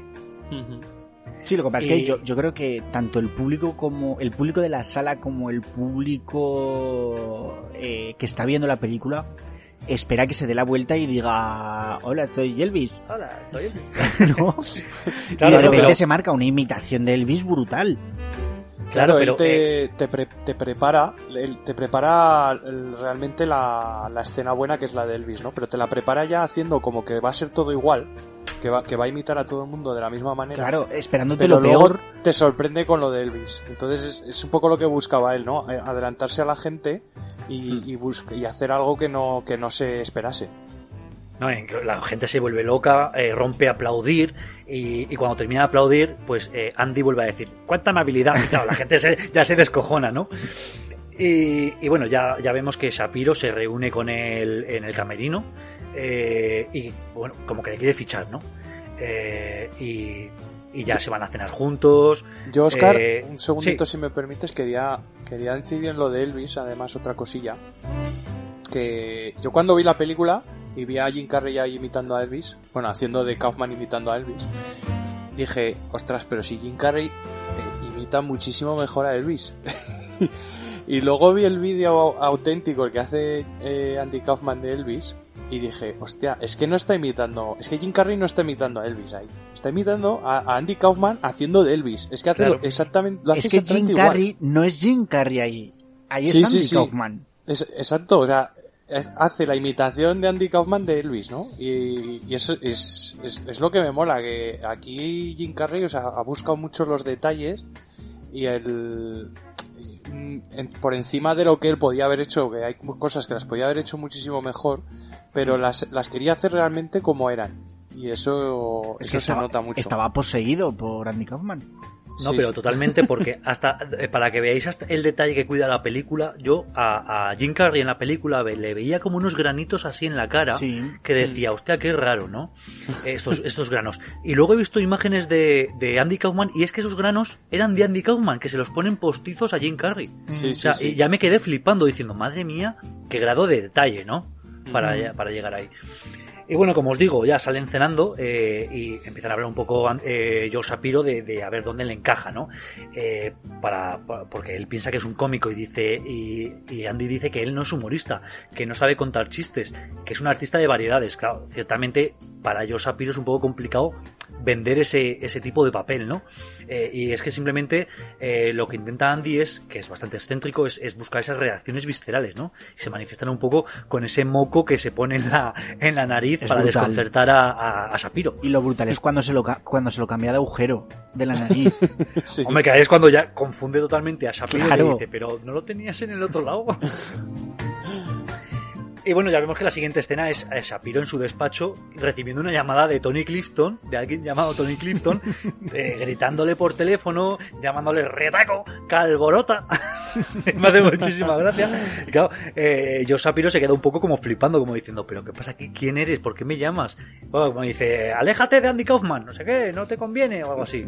está muy bien. Es que yo me, creo que, porque eh, habiendo tanta gente allegada a Kaufman en esta película, creo que muchas de estas anécdotas sean reales, ¿no? Total, total, sí, claro. Sí, sí, sí, O sea, porque me imagino el, propio eh, Zafiro eh, explicándoles las cómo había conocido a Kaufman, las anécdotas que había tenido con él, y es que me creo a Kaufman haciendo de, de, Tony Clifton y llamándolo. O sea, que, que hay que tener los cuadrados para alguien mm. que te quiere contratar, avasallarlo de esta manera sin explicárselo además. O sea, es que el problema es sin explicarlo. Es que, es que, es que el propio George Shapiro es el primer eh, troleado eh, es un poco como, como el laboratorio de ideas, ¿no? Primero eh, trolean a Shapiro y si funciona ya trolean a todo el, a todo el público, ¿no? Y, lo que quiero decir es que... Y, también está, y también está el propio Danny DeVito que también lo conoció en persona claro, En, el, en, el, en el plato de taxi. sí, sí, está claro. Que hay muchas anécdotas que, que, claro, vienen de ahí, ¿no? De las experiencias reales de, de algunos actores que aparecen es en la que Es lo que dice Frick, que el hecho de que toda esa gente se haya involucrado en la película, bueno, que ha dicho que Sapiro y, y Esmuda eh, son productores ejecutivos, o sea, es que man, mama de ellos la película, porque son los que más conocieron a Andy Kaufman y, y, esa vida, así que, joder, eh, todo es súper real. Y al final la película eh, es lo que destila amor y respeto por la figura de Kaufman. Sí, total. Sí.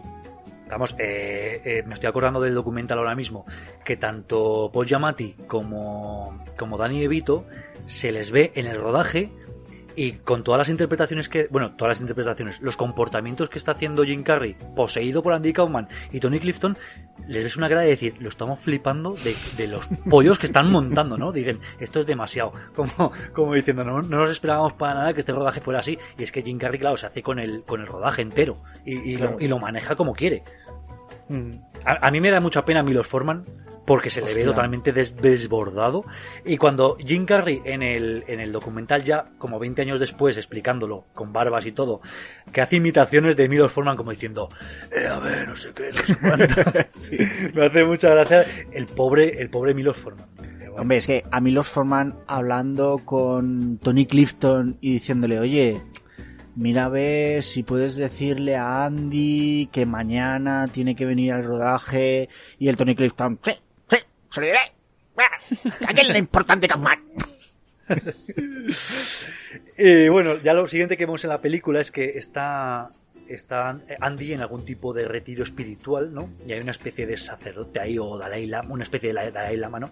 Y, y le pregunta si existe algún secreto para el éxito, para hacer gracia, ¿no? Y él le dice, sí, el silencio. o sea, es lo que decía un poco antes de que se van cruzando ciertos personajes que le dan las claves, ¿no? Para este humor. Y, ya, y claro, lo, siguiente que vemos es eh, a Andy Kaufman en el primer programa del Saturday Night Live, eh, pues ejerciendo este, esta clave que le han dado del silencio, ¿no? Porque eh, le presentan, se pone ahí en el escenario y en realidad no hace nada. Empezamos a ver los ojos, todo en silencio, ves las típicas risas nerviosas en, en el público, vemos que está su familia, sus hermanos y sus padres. Sus padres durante toda la película también me dan mucha pena porque, porque ven que no entienden su humor. O sea, que no, no, entienden cómo su hijo eh, hace esas cosas. Porque al igual que sus hermanos, sí, que se van riendo y dicen, y pillan un poco la gracia, ellos no, ellos no lo entienden, están un poco como desfasados y, y, claro, les, ponen en un aprieto, ¿no? Claro, pero al final eh, su padre sobre todo, pues que esperaba que el, que el chaval fuera un oficinista, no, de que, que dice, dicen que su padre es vendedor de seguros, creo. Hmm. Pues imagino, bueno, pues a ver, no es la persona más, más divertida del mundo, supongo, un vendedor de seguros. Entonces, pues, pues el, hombre esperaba que, que, fuera, que fuera, pues, oficinista o alguna cosa, o si fuera humorista, por lo menos que fuera humorista respetable. Más convencional, ¿no? Claro. Claro, es que el problema yo creo que es que, que sus padres no, no han entendido nunca lo que él trataba de hacer, ¿no?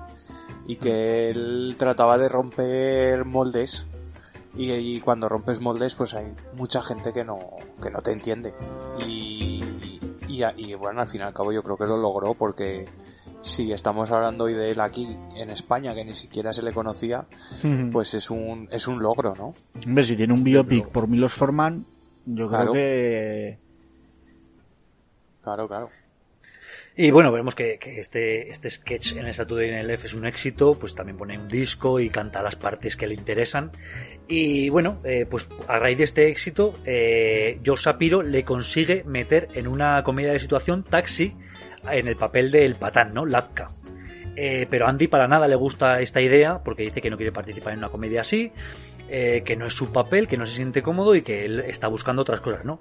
Pero bueno, de una manera u otra, Joe Sapiro le, convence para hacerlo diciéndole que bueno, que esto puede servirle un poco eh, como trabajo alimenticio y como proyección para luego hacer lo que quiera, ¿no? Eh, en el futuro y que puede poner las condiciones que quiera. Entonces él mismo ahí se pone a, a poner condiciones que entre esas condiciones están cuatro apariciones estelares de Tony Clifton que nadie conoce, sale solo en la mitad de los episodios, 90 minutos de, meditación antes de, de rodar y tener un episodio especial eh, en el que él tendrá el, control creativo pues para, para, hacer en la cadena exactamente lo que él quiera, ¿no?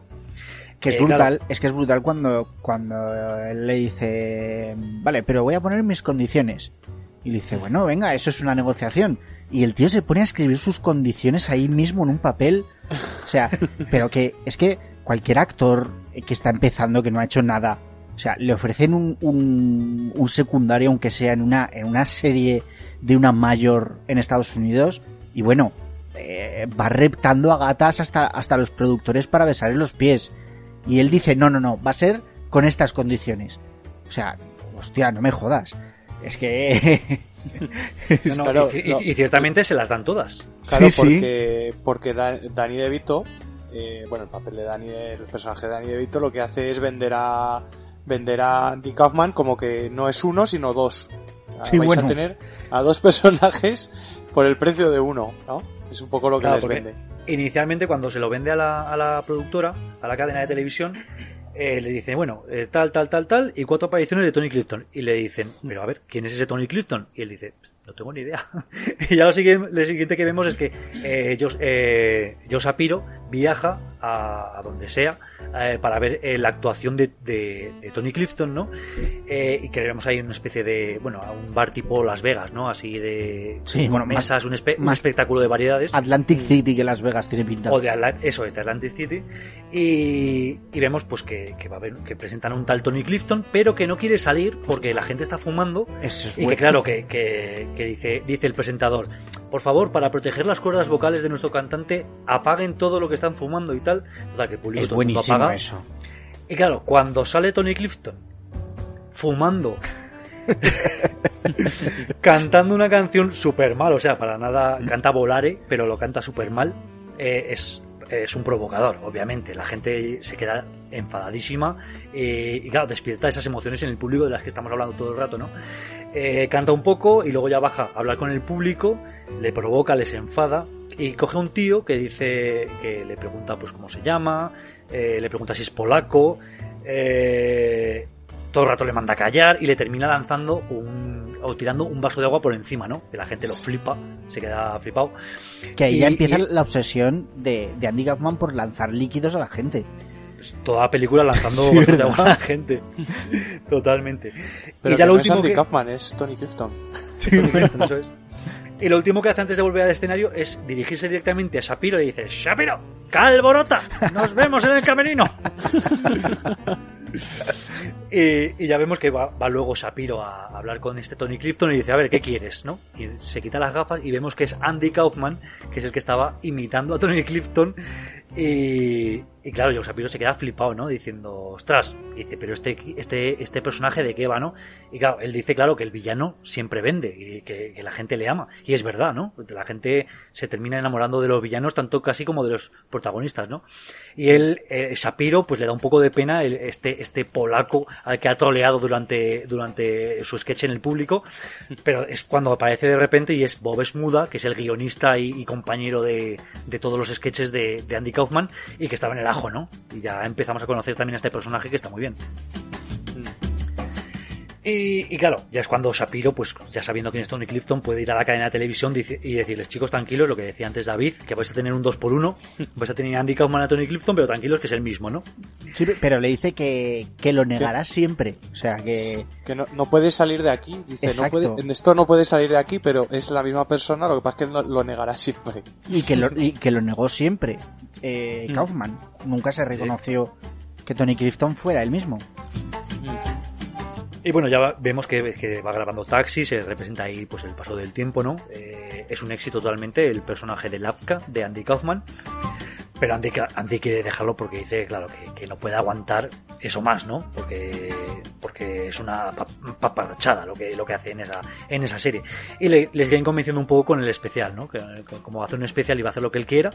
Y ya pasamos a este especial que están haciendo, pero parece que las exigencias técnicas que tiene Andy, la cadena no las va a aceptar y, bueno, la verdad es que es un especial un poco raro, ¿no? Así sale con una marioneta hablando, algo que, es un poco eh, estrambótico para los directores de la, de la cadena que no han visto nada así jamás. Y, la, y la broma de las televisiones rotas, que es lo mismo que, el, que, el, que lo que hablamos antes del, del silencio o el, o el negro en la televisión, ¿no?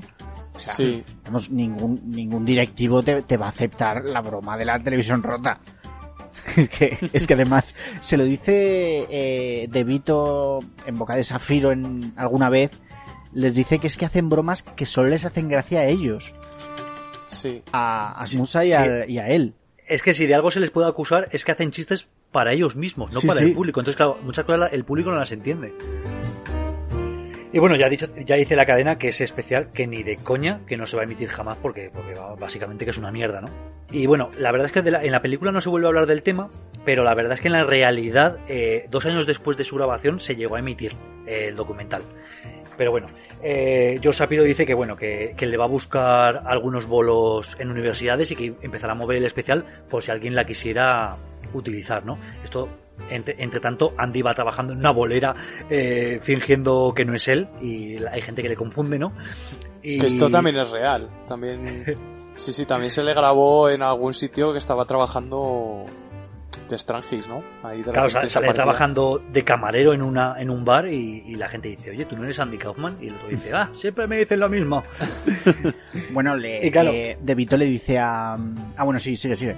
no, no, sí, sí, sí. no, no, eso, le dice que claro, que, que, tiene que volver a Taxi porque le quedan cinco años de grabación, porque ha firmado para cinco años, que madre mía, cinco años, para algo que no te gusta. Le dice, has firmado para cinco años y le dice, le dice Carrie, ¿y cuánto me queda? Y dice, pues cuatro años y siete meses. no lleva casi nada. Y dice, bueno, pues eso, que le va a buscar unos bolos en las universidades y realmente se ve cómo está en las universidades, pero claro, tiene llenazo del público, pero la gente lo que quiere ver es a él imitando a Lazka, ¿no? Y él, y él está buscando más cosas, ¿no? Él les va a ofrecer una lectura del Gran Gatsby, que claro, la gente se queda en plan diciendo, pero esto no iba a ser un sketch cómico o algo, porque no tiene ninguna gracia que te pongas ahí a grabar eh, leyendo el Gran Gatsby, ¿no? Y, que es un sketch real también.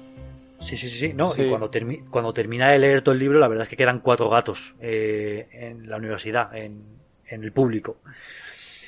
Eh, y... Una cosa, Oscar, antes de que eh, antes de que sigas, antes de esto de, de Gran Gatsby, ¿es la escena que salen en esas, estas escenas rápidas de taxi? Sí, puede ser.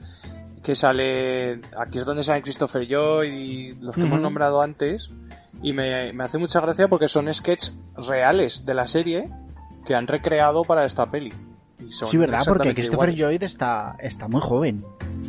Sí, sí, es que lo... No, no, pero la, la, regrabación es real, o sea, realmente mm. eh, lo, vuelven a grabar, pero el sketch es el mismo. Sí, sí. No, no, utilizan imágenes. No utilizaron imágenes. No no no, no no, utilizaron imágenes. Era, era regrabado. O sea, se les nota que están un poco más mayores, pero están todos maquillados igual, vestidos igual y todo. Mm. Sí, sí, es, y es, es clavado, se hace incluso los mismos gags. Está bastante, bastante logrado esto. Es total, sí. Y bueno, como vemos ahí a Andy que está un poco de bajón porque, claro, está en una, en una serie que no quiere y tal, Bob es muda, se le lleva a un burdel y, y Andy elige a dos, eh, a dos prostitutas pues para hacer lo que tenga que hacer, ¿no? Y, es gracioso porque le dice a la madame Bob es su primera vez en un burdel. Y dice, ¿cómo? Y dice, Andy viene casi todos los fines de semana. Y claro, el otro se queda flipando como diciendo, ¿pero cómo que todos los fines de semana? Y dice, sí, a veces viene como Andy, otras viene como Tony Clifton. es que el propio, el propio Andy ni siquiera le cuenta todo a Bob Esmuda, ¿no? Que es su compañero. Y, bueno, vemos ya lo siguiente, que, llega una de las escenas que, eh, habíamos dicho que iba a haber hasta cuatro apariciones por temporada de Tony Clifton en Taxi. Pues vemos a Tony llegando a Taxi y bueno, troleando a todo el mundo. Llega con dos prostitutas, llega borracho y vamos, hace de todas en, el, en el, rodaje de, Taxi, que tú imagínate que hace eso, en, eh, hacía eso Jim Carrey en el propio rodaje de Man and the Moon, ¿no? Imagínate eso durante varios meses, pues normal lo que decimos del director, ¿no?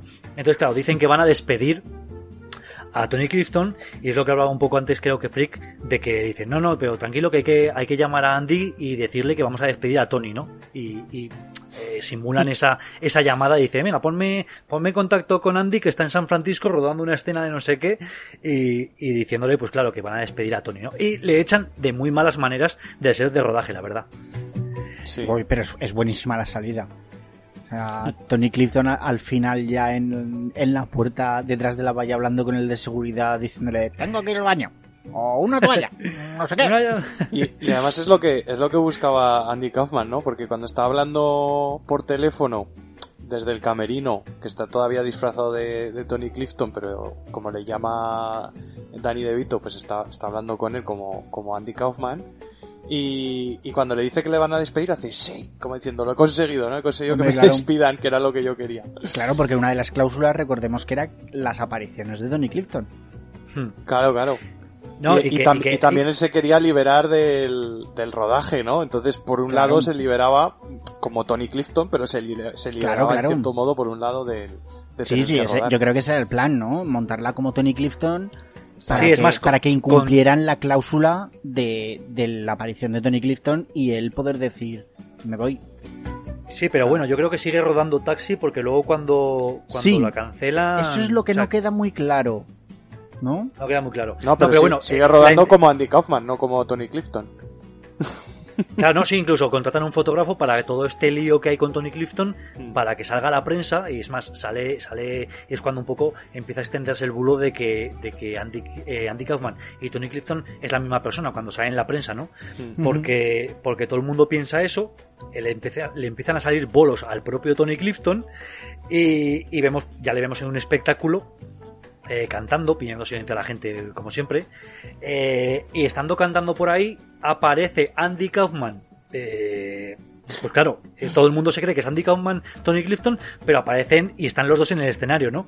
Y es cuando, cuando también se queda todo el mundo picuet perdido diciendo, pero a ver, Tony Clifton no se supone que era Andy Kaufman, como estamos viendo a los dos personajes en el escenario, ¿no? Porque claro, el propio Bob Esmuda también se disfrazaba a veces de Tony Clifton para hacer este juego entre los dos, ¿no?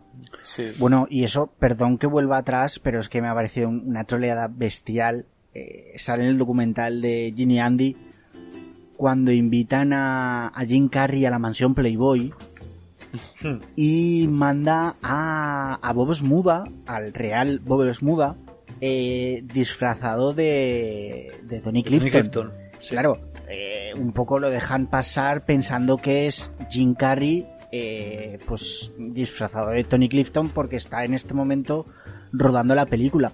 Pero es que al rato aparece Jim Carrey de verdad. Sí, es un poco como en la película, ¿no? claro, y acaban echando a, a, a Smuda de la mansión Playboy disfrazado de Tony Clifton. Es que es, vamos, es bestial. O sea, hay mucho paralelismo en que, entre lo que ocurrió en su día, lo que pasa en la película y lo que pasa en el, en el documental, ¿no? O sea, mezclan ahí todas las cosas que luego realmente hacen confundir una vez más al público y no sabes lo que es real y lo que no es cierto, ¿no? Pero bueno, ya vemos ahí que están un poco en sequía de ideas y que dice Andy Kaufman que aparte de fingir su propia muerte o incendiar el teatro, que ya no se le ocurre más que hacer, ¿no? Y aquí ya es la primera vez que empieza a coquetear con la idea de fingir su propia muerte, que luego lo va repitiendo un poco más a lo largo de la película, ¿no? El- luego estará ahí, eh, cuando termina la película, no saber exactamente Sí, eh, si la muerte es fingida, si no es fingida, pero bueno, no nos Es- vamos a adelantar, Es ¿no? que él, él está obsesionado con, con sorprender al público, ¿no? Y Claro. entonces dice que siempre tiene que estar por delante del público y claro, llega un momento que se te acaba, se te acaban las ideas para, para sorprender, ¿no? Y entonces es cuando, bueno, ahora lo dirás, pero yo creo que ahora es cuando entra ya el tema de- del wrestling, ¿no? Exactamente. Esta lucha libre con mujeres que, que empieza apareciendo en el programa de Merv, eh, que debía ser un programa muy tranquilito. y claro, la lía ahí parda, porque se pone a luchar, dice que va a luchar contra alguien del público, contra una mujer. Aquí es donde se introduce el personaje de Lynn, el de, el de Courtney Love. Y, y bueno, eh, Andy Kaufman lucha contra una chica y, y, o- o propiamente la vence.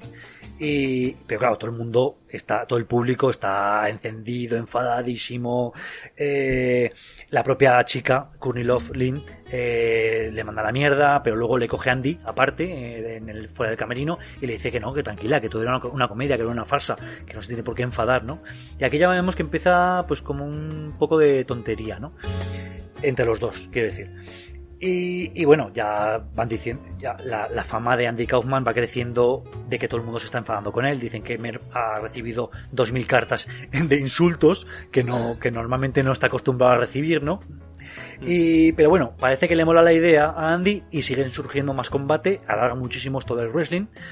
Eh, vemos también que, que tiene una cita con, est- con esta chica, con Courtney Love, eh, que van al cine, le ofrece irse a Memphis a casarse con ella. y preparan un poco esta gran actuación en Memphis, diciendo que, que- que dicen que es la capital mundial de la lucha, ¿no? Y que, y que irán a Memphis, que pedirá una chica del público y que, y que si le vence, que se casará con ella, ¿no? Y entonces fingirán como que le vence la chica al, al propio Andy Kaufman, ¿no? Claro, ya- es que es, es que el tema de el tema de la lucha libre eh, da- le daba mucho juego a, a este tipo de actuaciones porque como como tiene una delgada, delgada línea de, entre la realidad y lo que es teatro, porque realmente la lucha libre o sea, se lleva hablando muchos años de que hay mucho teatro, ¿no? Que no, que no es real 100%. Hombre, Entonces aquí David, él, pues, mm, yo siento romperte la burbuja, pero es más, más teatro que realidad. es ¿eh? muy teatro, es mucho, ah, es mucho teatro, sí. Hombre, supongo, supongo que si lo hago yo, seguramente mm, no me saldría Sí, igual. Pero, claro, claro. Pero sí, hay, hay, hay muchísimo teatro y bueno, lo hará- harás muchísimo más, ¿no? Pero entonces, pues eso, ya, quedaba todavía la duda de si realmente era real o, había teatro, ¿no? Y, y, entonces aquí, claro, aquí Andy Kaufman vio la oportunidad. Dijo, mira, voy a, voy a meter mi show porque al fin y al cabo eh, es, un, es un caldo de cultivo esto para, para este tipo de, de, historias, ¿no? Porque nadie sabe realmente si es real, si no es real. Entonces yo aquí pero, es que estoy como pez en el agua. En este punto ya no entiendo exactamente qué, qué busca Andy Kaufman. Yo creo que en esto de la lucha libre sí que se le fue un poco de las manos, porque ya, ya no es ni siquiera un espectáculo propio, ¿no? No sé. Eh, yo creo que lo alargó demasiado. Y, lo alargó demasiado. Y, un poco eh, espectacular espectaculabilizar, si puedo decirlo así, no sé si me entendéis, tu propia vida.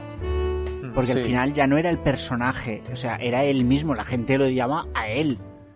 Sí, no, hizo un personaje como Tony Clifton para luchar. Claro. se hizo a sí mismo de otra manera. Claro, es que ya no era un villano, era un gilipollas. y que cuando despiertas estas emociones tan primarias en la gente, luego es muy complicado, por no decir imposible, revertirlas. Claro, y decir que, que, era todo broma. Claro, o sea, cuando la gente ya le odia, le odia, le odia, del todo, no me puede, no puedes venir luego a buscar otra vez mi amor.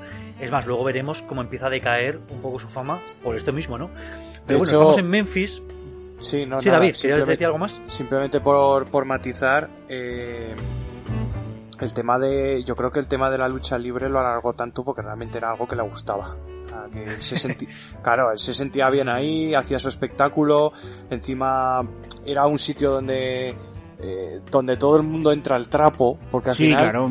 Claro, y, se empieza a decir que es que las mujeres, que es que su sitio está en la cocina, no sé qué, y le empiezan a buchear, pues claro, a él le molaba provocar algo en el público. Claro, claro, y, y, es el sitio ideal para provocar, porque si tú vas a un bar y empiezas a provocar, pues habrá gente que te diga algo o gente que se irá, al final te acabas quedando solo, ¿no? Un poco lo que, lo que le pasa en alguna, en alguna escena de la película, que empieza a hacer este tipo de cosas y al final se acaba quedando solo en la sala. Pero, pero aquí no, Aquí en la lucha libre mm, la gente se queda y, te increpa y, grita y sabes y se va acelerando y se va calentando y eso es lo que a él le molaba. Yo creo que a él le molaba eso, calentar al público, ¿no? Hasta, hasta un punto ya que, estaban a tope. Y entonces yo creo que por eso hay, aquí se encontraba él muy bien, aunque no es luchador ni nada por el estilo, pero yo creo que se encontraba muy bien. Ves cualquier combate de lucha libre en Estados Unidos y ves al público que yo creo que nadie les ha explicado que, que es todo teatro. Yo creo que, que ahí en Estados Unidos se lo creen, ¿eh? Y con carteles de mátalo y, lo viven, o sea, lo viven.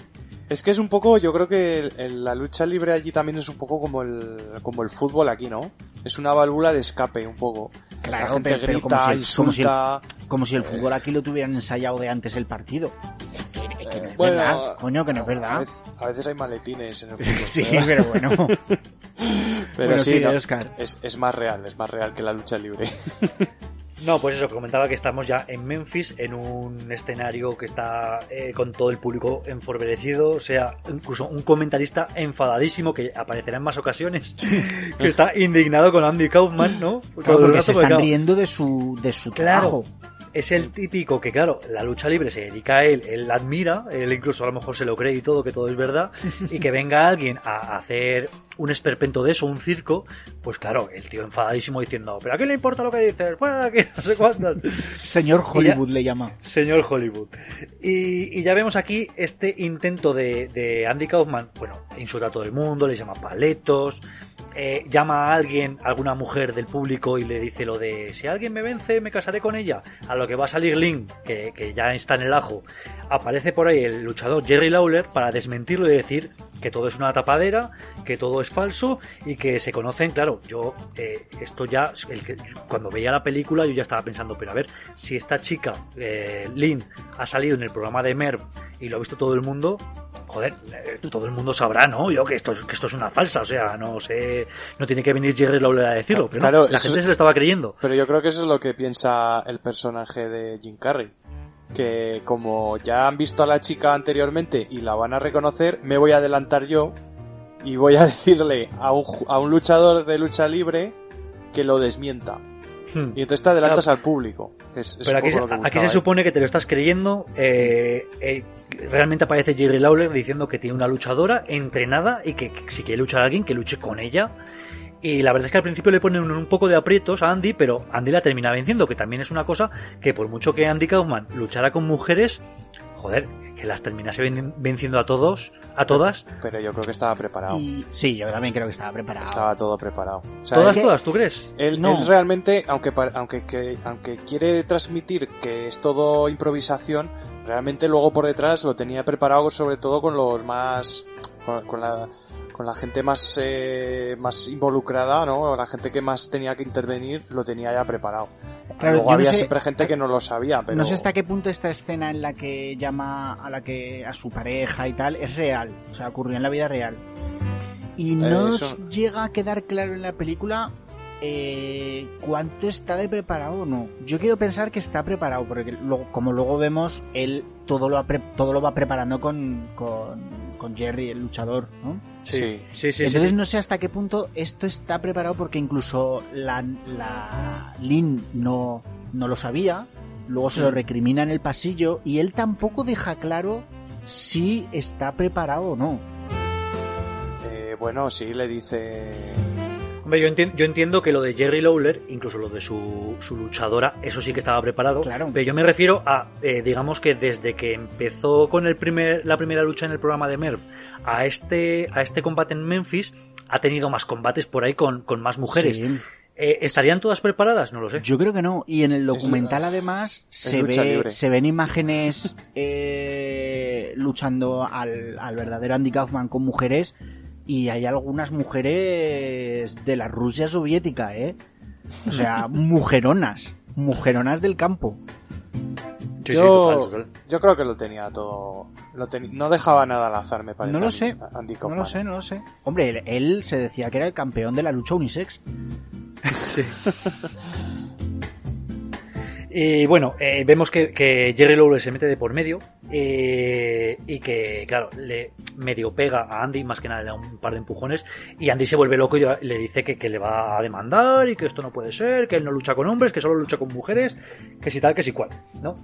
Eh, ya lo siguiente que vemos, creo, es, la, es, el, el, sketch de Fridays del que hablábamos antes de, repasar la película, que, que, le ofrecen participar, que él no quiere, pero que como le dice Joe Sapiro que va a ser en directo, dice, ah, en directo, ¿eh?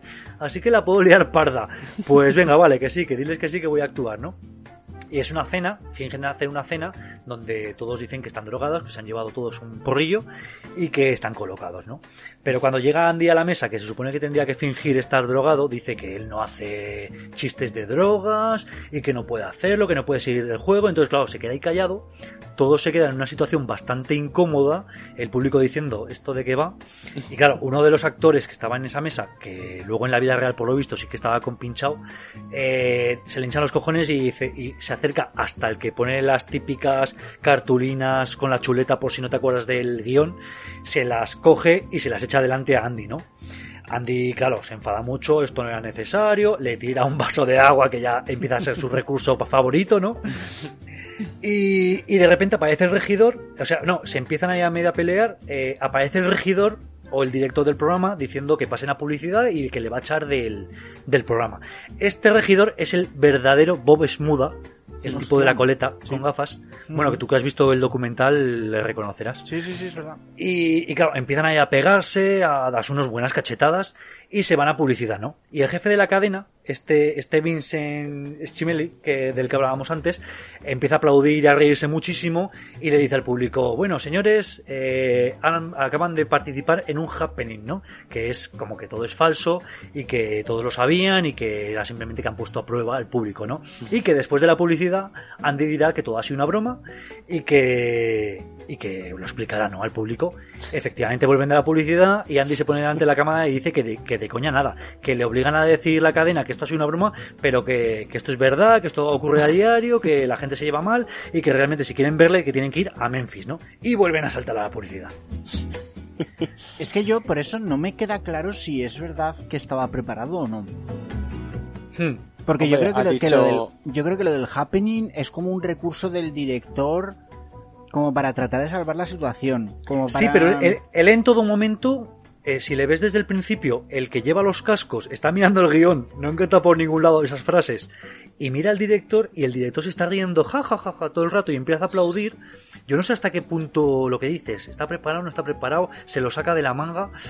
es raro, es, muy raro. Es que es igual, que la escena que hemos hecho antes de la lucha libre, que ni siquiera en la película dejan claro la línea que tenía de la realidad y la ficción. Sí, pero en, la de la lucha libre tienes al, al, luchador este, no me acuerdo cómo se llama. Jerry Lawler. Jerry Lawler, que, que sí que decía que efectivamente había muchas cosas que hacían que estaban preparadas, pero aquí en cambio, eh, como estaba la productora por medio eh, queriendo que esto fuese una que pareciese que está controlado eh, no está muy claro aquí sí que no, aquí sí que no te sabría decirte si realmente es una licencia de la película que se han tomado y que han dicho bueno estaba preparado pero Andy Kaufman quería que no pareciese preparado o realmente es que es así la pelea existió porque sí que sí que se ven imágenes. Sí, sí. No, el, vídeo es eh, real. Reales de la, de la pelea en el Fridays original. Sí, sí, el vídeo el vídeo es totalmente real. Pero, claro. Y, pero de hecho, cuando, cuando sale a. incluso cuando sale a decir que, que todo eso ha sido verdad, que no, que quieren que sea una broma, pero que realmente ha sido verdad, también existe ese vídeo, no es en el mismo momento como aquí, es, es, es, más tarde, porque sale incluso vestido de otra manera y tal. Entonces, eh, no me queda muy claro, a mí tampoco. lo que ocurrió en la realidad, lo que ocurrió en la realidad, yo he leído eh, que por lo menos lo que iba a pasar en la actuación, esto de, de volver del baño colocado y, y, no decir sus frases, eh, Andy Kaufman ya se lo había avisado al otro actor, al que le tira las cartulinas encima, y lo habían medio apañado. Porque este otro actor había avisado a una de las chicas también de la mesa y le, iban y le, y le había avisado de que iban a romper la cuarta pared en algún momento. Claro, este, esta preparación no sé hasta dónde llegaba. No sé si iban a hacer esto y luego iba a saltar de otra manera, o realmente luego todo lo que pasó con el regidor, la pelea que serán de hostes y todo eso, si también estaba preparada o ya se fue de las manos, ¿no? Pero, pero claro, esto lo han dicho el actor que se supone que está que era cómplice y, el regidor que se supone que también era cómplice. Pero claro, ¿hasta qué punto están eh, condicionados o estuvieron condicionados por la productora para que hmm. dijeran eso, ¿no? Ahí es donde yo estoy un poco... Pero vamos, eh, pasará lo que pasará, eh, Kaufman estaba siempre en la línea, en el filo de la navaja no se juega con las mayors en Estados Unidos. O sea, te, juegas que no te vuelvan a llamar en, la puta vida. Es más, luego le reventó en la cara, pero bueno. Sí, claro. Si pasamos a lo siguiente, ya aparecemos en el combate este de Memphis que había sido tan, tan anunciado, el combate de, con el que va a luchar con Jerry Lawler, que es un mazacote que no sé qué es lo que intentaba ahí Andy. Bueno, que obviamente estaba preparado, pero ¿a quién le quieres hacer creer que, que Andy Kaufman iba a vencer a Jerry Lawler? que bueno, que es el campeón del título mundial unisex contra el campeón mundial masculino de la lucha libre, del wrestling. Pero bueno, ya sale ahí Andy Kaufman insultando una vez más a todo el público, todo el mundo enfervorecido. Los padres están ahí en, el propio escenario, bueno, entre el público, también medio llorando, súper triste la madre, diciendo, ah, pero qué, ¿por qué pasa esto? Que pero ¿para qué vas? ¿Para qué vas a verle? Perdona, Oscar, pero en la escena de Fridays se les ve, se ve a los padres en su habitación como preparándose para ver la, actuación de su hijo en la televisión. Y cuando. pensando, pensando, esto va a ser tranquilito hoy, ¿no? simplemente aparece en Friday. Y cuando cortan a los anuncios se les ve como, pero qué cojones está pasando. Pero, ¿qué estás, y, haciendo? Y al padre ya como diciendo, bueno, Andy, me, estás destrozando. me vas a costar la muerte ya al final. y bueno, vemos otra vez al comentarista este del que hemos hablado antes. Eh, Claro, el Andy está todo el rato eh, troleando al público, pero no termina de luchar. Y ya eh, Lawler le dice, venga, va, sube al ring, que hemos venido para esto, que te voy a hacer, que te voy a dejar hacerme una llave, ¿no? Entonces, claro, Andy es un poco desconfiado, pero se sube. Eh, eh, Lawler se echa las manos atrás, como diciendo, venga, hazme la llave que quieras. Le agarra por el cuello a Andy, pero ya vemos que Lawler no tiene ninguna intención de dejarle hacerle una llave. Le coge, le tira contra el suelo y le hace el martinete marca registrada. marca registrada, que es una llave por lo visto ilegal y que claro, que, aunque Lawler le revienta, eh, al hacer una llave ilegal, pues pierde el combate, ¿no? Porque es ilegal. Deja a Andy inconsciente. Y aquí hay una escena eliminada eh, donde el Andy inconsciente se lo llevan en una ambulancia y luego sale ya eh, en el hospital con sus padres y con sus hermanos, con collarín, diciéndoles que tranquilos, que esto es una broma, que no le ha pasado nada. Eso es una escena eliminada que no llega a aparecer en la película. Pero lo que ocurrió realmente en el rodaje es que pasó, rodaron en, en Man on the Moon, en la película, este mismo escenario y fingió Jim Carrey como que realmente se había hecho daño y se había quedado inconsciente. Entonces, claro, se llevaron a Jim Carrey en la ambulancia, salió en la prensa, por todos los canales diciendo Jim Carrey ha sufrido un accidente en el rodaje de Man on the Moon. Vamos, un tol como el que, eh, como el que era Andy Kaufman. o sea, eh, llevaron totalmente la realidad a lo que ocurrió en su día. Hmm. Es que, en el documental realmente tampoco lo dejan totalmente explícito que, que fuera que fuera que no fuera real, ¿no? Porque porque es que se ve a, Jim Carrey eh, metido en el papel de Andy Kaufman jodiendo de tal manera al, a, este luchador que es que no me extrañaría que le, que le que al final le diera un mamporrazo de verdad. ¿Cómo se llama el luchador, Oscar, otra vez? Jerry Lawler. Jerry Lawler. A ver si nos quedamos con él. sí, sí, no, a ver, eh, no sé, no sé hasta dónde llegar, hasta dónde llegaría eh, la pues no sé, las, los, los trolls de, de Jim Carrey hacia Jerry Lawler, pero, pero sí, pero bueno, yo creo que también Jim Carrey pues estaba metido en ese papel de, de montar el show, ¿no? El espectáculo. Entonces... Pero vamos, si fue un, una cosa pactada y tal, me imagino a la productora de la película también echándose las manos a la cabeza y diciendo, pero por Dios, que nos la están liando en el rodaje porque se ven las imágenes de todas las cámaras apostadas alrededor del set de rodaje, claro, tratando de buscar la imagen de, de, Jim Carrey con el collarín, que en teoría era cierto. Sí, sí, sí, total. Es más, es que eh, por lo visto tenía que haber un doble, esto sale también en el documental, un doble para hacer esas escenas y claro, Milos Forman le estaba explicando a, Jim, a Andy, diciéndole no lo puedes hacer tú porque las, las aseguradoras no nos dejan, no sé qué, unos cuantos, pero por lo visto dijo yo lo hago yo, lo hago yo, y claro, luego pasó lo que pasó. Entonces, claro, pues imagínate, ¿no? Pero bueno, eh, ya lo siguiente que vemos es a Shapiro hablando con el director de, de Saturday Night Live, ¿no? Para proponerle pues que, que, Andy haga nuevas apariciones en el programa, ¿no? Y a ver si se, si se eh, distancian un poco de la figura esta de, de la lucha libre, ¿no? Pero claro, el director le dice pues que, que Andy pues que no lleva muy buena fama últimamente y que claro, que esto de la lucha libre que le está haciendo mucho daño, ¿no? Y Leisapio dice, no, no, tranquilo, que Andy se va a disculpar con Jerry Lawler, no sé qué, no sé cuántos, y dice, bueno, a ver, y claro, lo siguiente que sale es el, es el programa en el, eh, de David Letterman, ¿no? Que, que, sale ya un poco más viejo de lo que es en la realidad, obviamente. que, porque que es el verdadero también. Es el verdadero David Letterman, que está muy bien, ¿no? Y que tienen ahí un programa eh, Andy versus Jerry Lawler hablando. Otro, otro del que seguramente sacaron alguna, alguna que otra anécdota. No, claro, desde pues luego. esta misma. Sí, sí, sí. Este, programa que fue real. Claro, Andy, em, Andy empieza disculpándose, pero luego espera que, que, Jerry también se disculpe por lo suyo, ¿no? Y claro, Jerry Lawler que no se, que no se disculpa, lo que le hace es le pega un bofetón que le tira del, del sillón. Y he de decir que, que, que, el propio Jim Carrey, durante el rodaje, le debió de decir a Jerry Lawler, pégame de verdad. Porque claro, iban a hacer lo típico de, bueno, te doy con la mano en la cara, tú te tiras para atrás y ya está.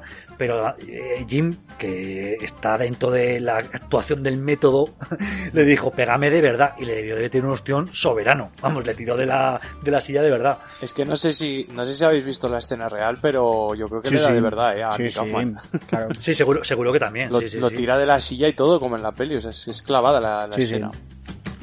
Y claro, ahí ya Andy se, se, vuelve loco, empieza a insultarle, se empiezan a oír los pitidos típicos de las, de las de la televisión estadounidense porque no dejan de decir palabrotas, le tira el vaso de café, ¿no? Y lo típico también. Otra vez.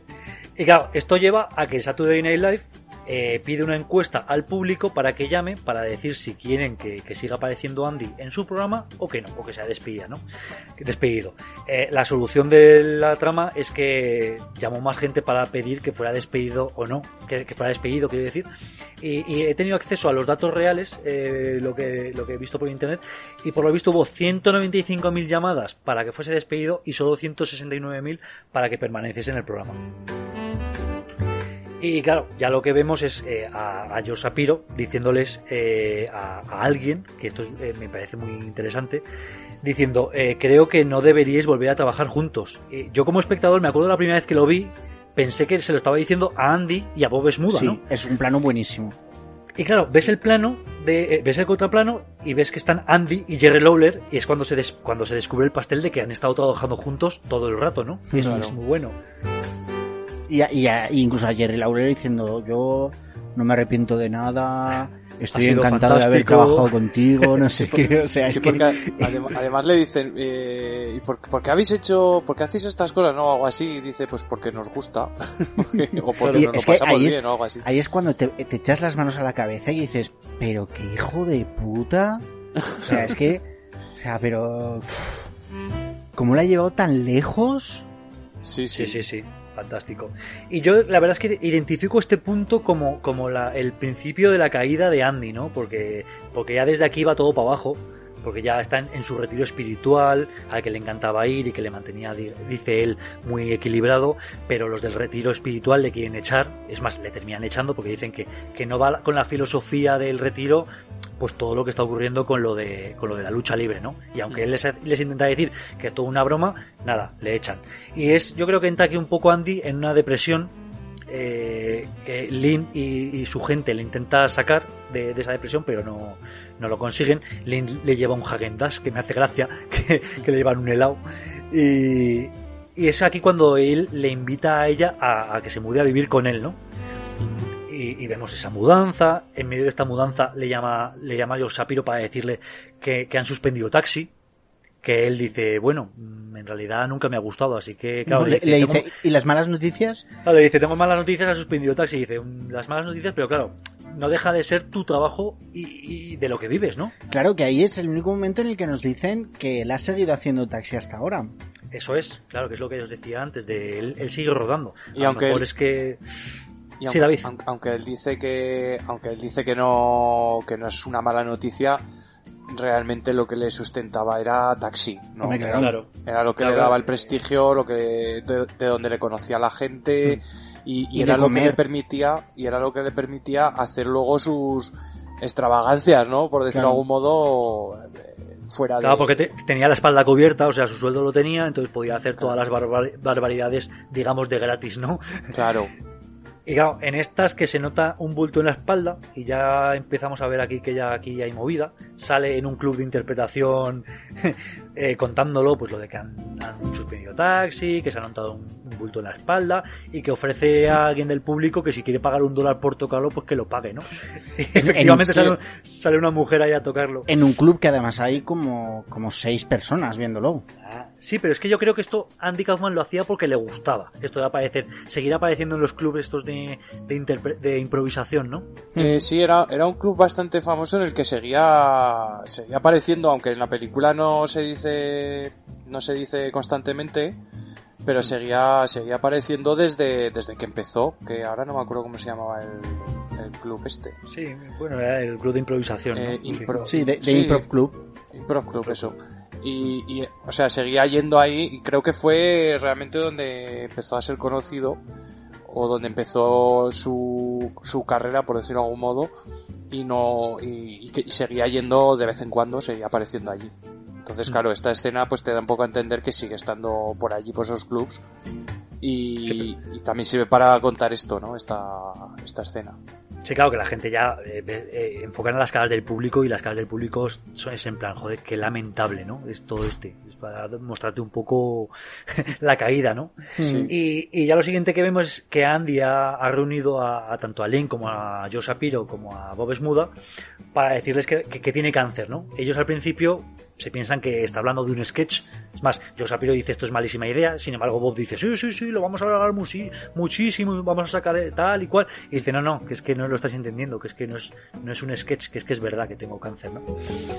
Que también se lo cuenta a sus padres, eh, la madre que está llorando ya toda la película pues sigue llorando y sus hermanos no se lo creen, dicen Hostia. esto es un esto es un hospital de actores, seguro que sí. o sea que, que atiende a actores, seguro que los es médicos el, son famosos. El Cedar Sinaí, que es el, el hospital judío de, estrellas, de Hollywood. ¿no? sí.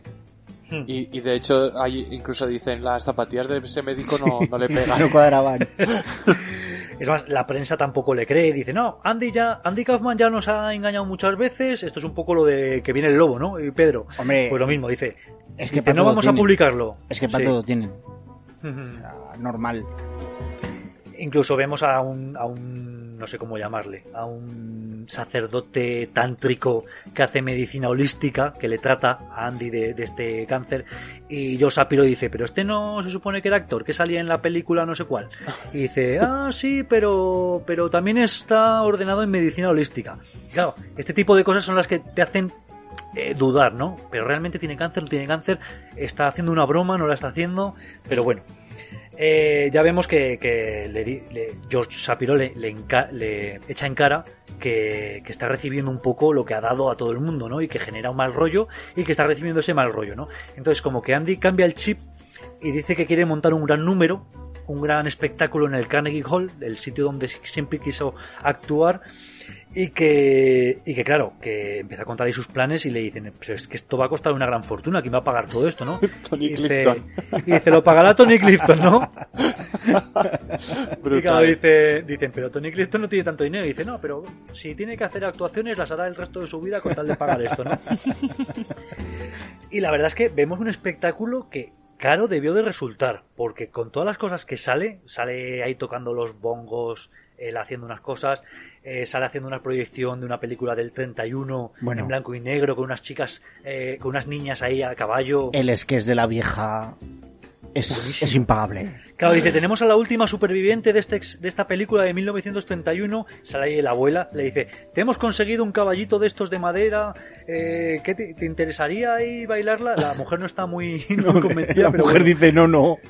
Claro, pero él le, obliga un poco, empieza ahí a saltar con el caballito, pero Andy Kaufman coge las batutas y dice, venga, vamos a meterle más caña a esto. Empieza la música más rápido, más rápido, más rápido. Claro, la mujer, le, tú, ya lo ves venir, pero la mujer le da un ataque al corazón, se cae al suelo. Le, da un eh, jamacuco. De repente sale Bob Esmuda diciendo a Andy que estaba de espaldas, para, para, ¿qué ha pasado esto? ¿Qué ha pasado esto? ¿Hay algún médico en la sala? Sale el hermano ya aquí empiezas a pensar que a lo mejor si eres un poco avispado que algo pasa. Sale el hermano, le empieza a hacer ahí el masaje cardiopulmonar, pero se quita la americana, se la echa por la cabeza como cuando tapan a los cadáveres y claro, hoy es un de todo el público. claro, se están creyendo y de repente aparece Andy ahí por ahí. Eh, eh, eh, con una pluma en la cabeza. Con plumas en la cabeza, haciendo algún tipo de, de danza de resucitación. Y claro, ves que la, la abuela se empieza a incorporar y claro, ha resucitado. Y suena un aleluya y es el coro de mormón de no sé cuántos, también hay un montón de gente ahí cantando y vamos, un montón de cosas. Y luego salen las roques ahí bailando y de repente aparece Santa Claus en tirolina y con el con el con el trineo soltando regalos. Y luego dice que venga que todo el mundo vamos que os voy a llevar a leche con galletas en los autobuses que hay ahí en la calle. O sea tú lo, tú lo empiezas a pensar y realmente todo eso debió de costar una pasta sí, que yo no sé porque eh, alguno habéis visto imágenes más de las que salen en el documental de este espectáculo yo he visto lo de cuando los llevan a, tomar leche, que eso por lo visto sí que fue real. Sí, sí, sí, sí. Se los llevó y les dio, les dio leche a todos y tal, con galletas, eso sí que es real. Y lo de la y lo de la vieja que fingieron su muerte en directo también. Eso también. Y hay un detalle que no sale en la película, que es que eh, eh, Andy Kaufman llevó a su abuela y le puso una silla en el escenario ahí a un ladico porque para que le viese durante toda la actuación y al final y estaba ahí la abuelica durante todo el rato viendo la, escena, ¿no? O sea, el, espectáculo. Y al final del espectáculo eh, la abuela se quitó la máscara y era Robin Williams. ¿Cómo? Es increíble. Sí, porque Robin Williams y Andy Kaufman debían de ser muy amigos. Entonces Robin Williams se prestó a hacer este este este happening de que, de que fingió ser la abuela de Andy Kaufman. O sea, Andy, Kaufman le dijo al público, he traído a mi abuela, os la voy a poner aquí en el, Eso es. en el escenario. y al final se quitó la máscara y era Robin Williams, que jodo. Y no es la abuela, es Robin Williams. increíble, increíble. Hostia. había que verlos todos juntos en algún sitio, ¿eh? Y bueno, vemos ya que, que, Andy, pues que se sigue tratando. Eh, ya vemos incluso en casa disfrazado como si fuese Tony, pero está como enfermo, tose mucho. Y ya lo siguiente también que vemos es a Andy sin pelo, sí, o sea, está calvo como que... Perdona, Oscar, cuando, cuando está de Tony Clifton así sin pantalones y tal, que aparece que está, que está su mujer y tal en la cocina, uff, eso ya empieza a ser triste, ¿eh? porque el propio Tony Clifton, está disfrazado de Tony mm. Clifton, eh, su mujer me parece que le dice no sé qué, Andy. Y él le dice, no soy Andy, Andy está enfermo, yo voy a vivir infinito. Sí, es aburrido, Andy es aburrido. Claro, es como, como que al, propio Kaufman le, le, costaba asumir su propia enfermedad, ¿no? Claro, claro, sí, sí, sí, sí. Es más, como último recurso al, fracaso de la medicina tradicional que tiene pues en Estados Unidos, eh, se van a Filipinas, donde se supone que hay un hombre que hace milagros. Hay una cola larguísima en la puerta de todo el mundo que está esperando para tratarse. Y parece como que como que cogen a la gente, le, empiezan ahí a masajear en el estómago, le hacen sangre y le sacan como el, como el cáncer, ¿no? Esto, claro. esto estuvo de moda, estuvo de moda durante un tiempo que salía incluso en las noticias, que como que sacaban los males a la gente, ¿no? Y no quedaba ni cicatriz. Y yo esta escena me, me, mata. O sea, yo no, a puedo esta, A mí esta escena. me encanta, macho. Me pues encanta a mí me, porque, A mí me, rompe. Sí, sí, sí, es que precisamente es eso, ¿no? Es, eh, se da cuenta, se da cuenta Jim Carrey de que... De que le están engañando. Claro, le están engañando igual que él engañaba a todo el mundo, ¿no? Que es, es cuando una están... comedia. Cuéntalo, David, si quieres, cuando le están tratando, Sí, cuando se da cuenta que en la mano que tiene eh, David. Se, se, da cuenta, se da cuenta de que el, supuesto curandero saca un trozo de, de, carne de un, de un cuenco donde se está lavando las manos y es el trozo de carne que luego hace como que se lo quita de, de su cuerpo, ¿no? Como, hmm. como que le quita el cáncer, pero realmente es, es, un trozo de carne que ha cogido por ahí y que, y que está haciendo como que se lo arranca y, que le queda, que le queda limpio. Eh, o sea, se da cuenta de que es toda una farsa y, y, claro, tiene mucho, tiene un significado fuerte esta escena aquí, ¿no? Porque se da cuenta de que, de que todo el mundo miente, o sea, que, realmente todo el mundo hace su, su comedia, ¿no? En la vida. Bueno, él termina riendo. Que es cuando él empieza a reírse, exactamente. claro que sí. Vosotros lo sabéis que yo tengo ciertos problemas con las enfermedades y, empatizo mucho con, las películas y tal. Y esta escena es la que me hizo dejar de ver durante mucho tiempo esta película.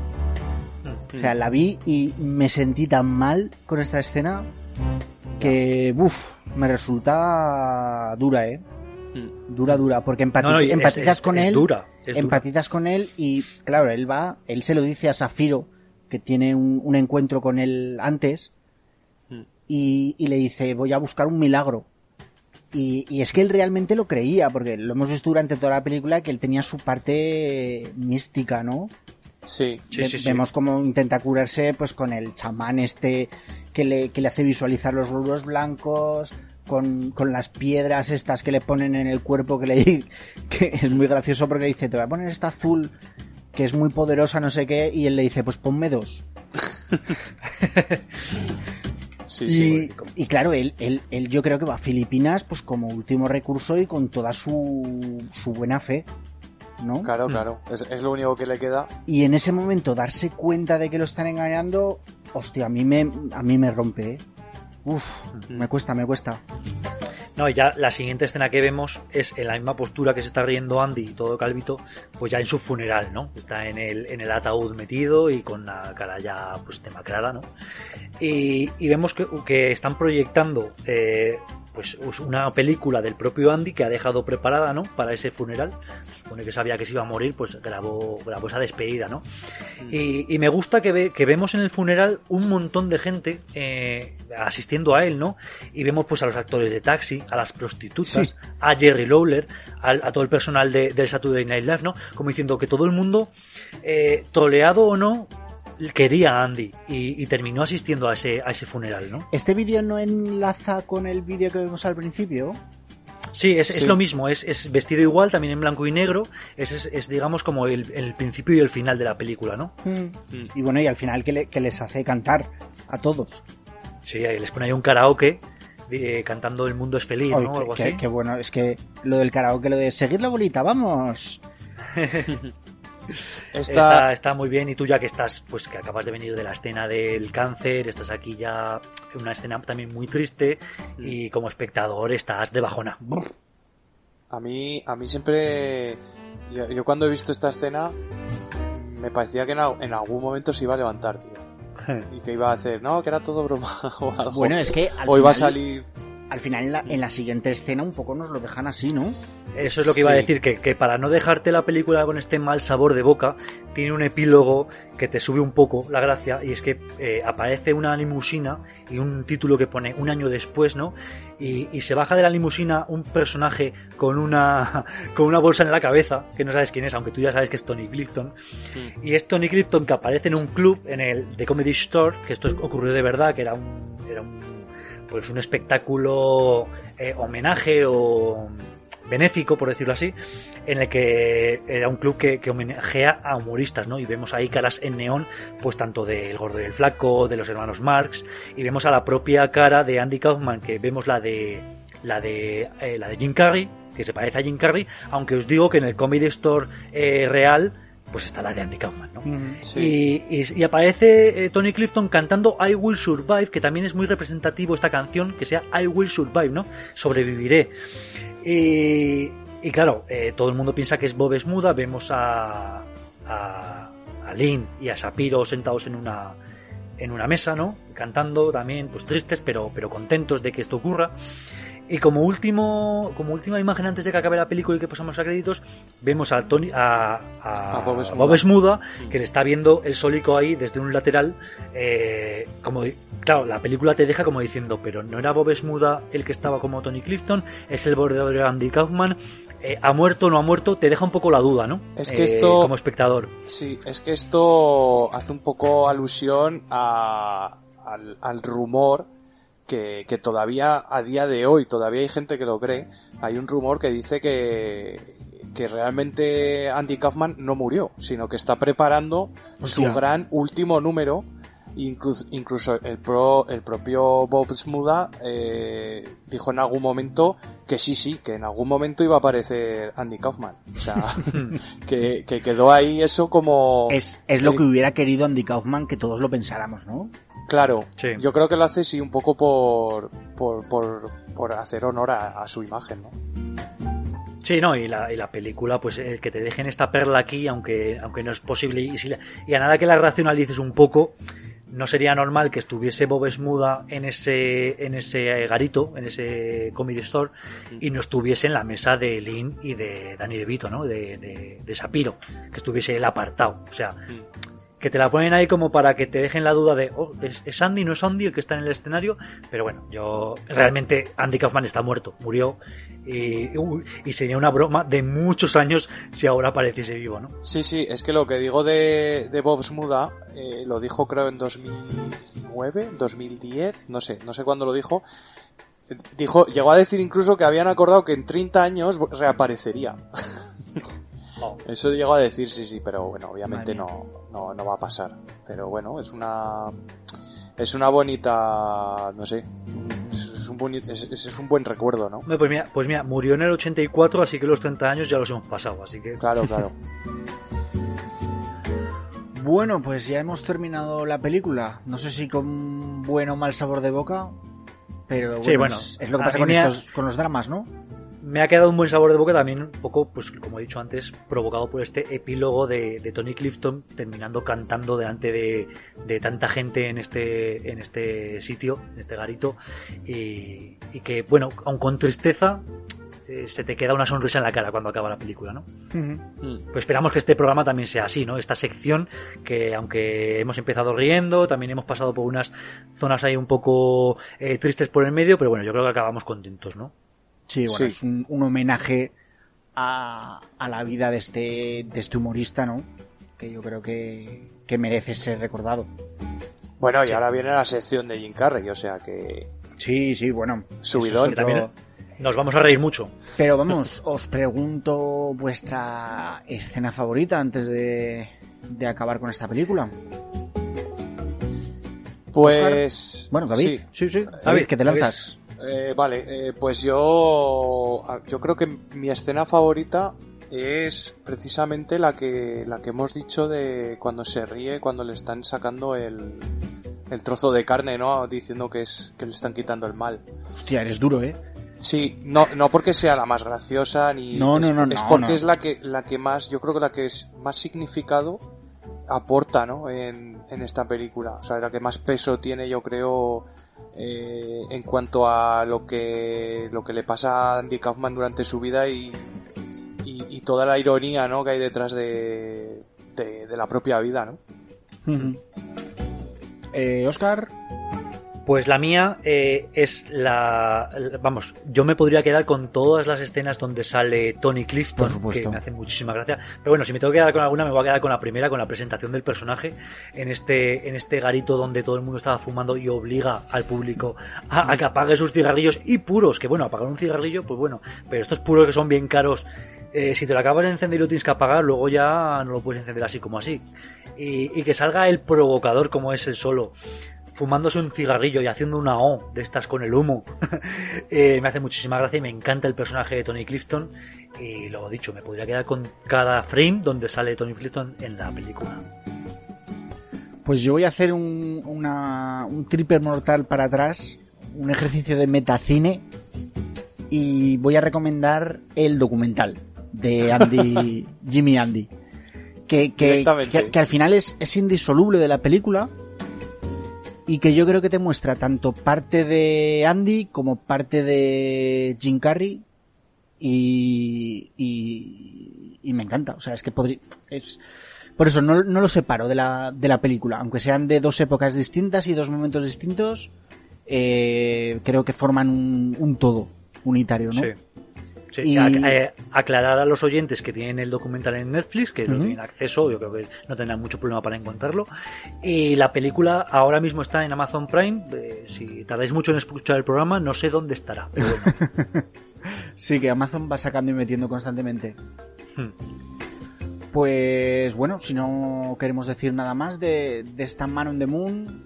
Eh, yo simplemente quiero añadir que, ya he dicho que me, me colapsó mucho la primera vez que la vi, que siempre me ha encantado.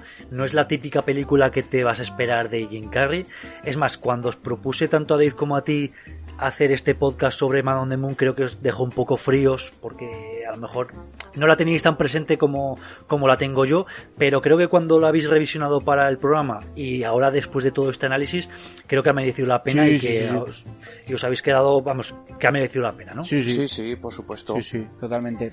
Y sobre bueno, como no es una como no es una película muy tratada, a lo mejor la gente no la conoce tanto, pero que tenga ese acceso de, verla y, es, y a lo mejor al escuchar este programa pues le damos ganas de verla, ¿no? Claro. Yo ya, te lo, ya te lo dije hace tiempo, creo que hablamos de esta película, ya te dije los problemas que yo tenía con ella. Hmm.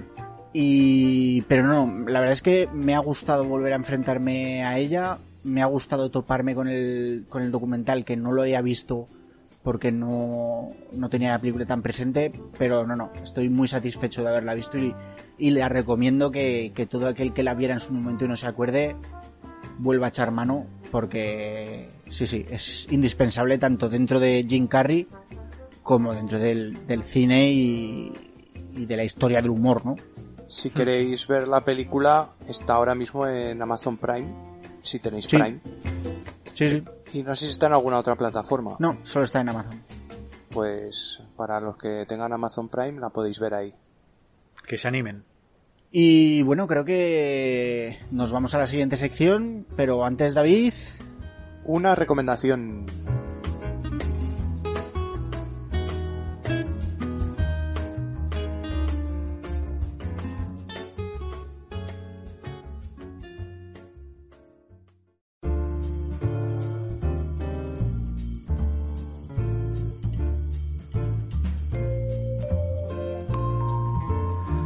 Para la recomendación de este sótano os traigo un producto calentito, tan calentito que ni siquiera ha terminado todavía. Es la nueva serie de Alex de la Iglesia 30 monedas, estrenada el pasado 29 de noviembre en HBO y que como es habitual en la plataforma nos irá desgranando a razón de capítulo por domingo.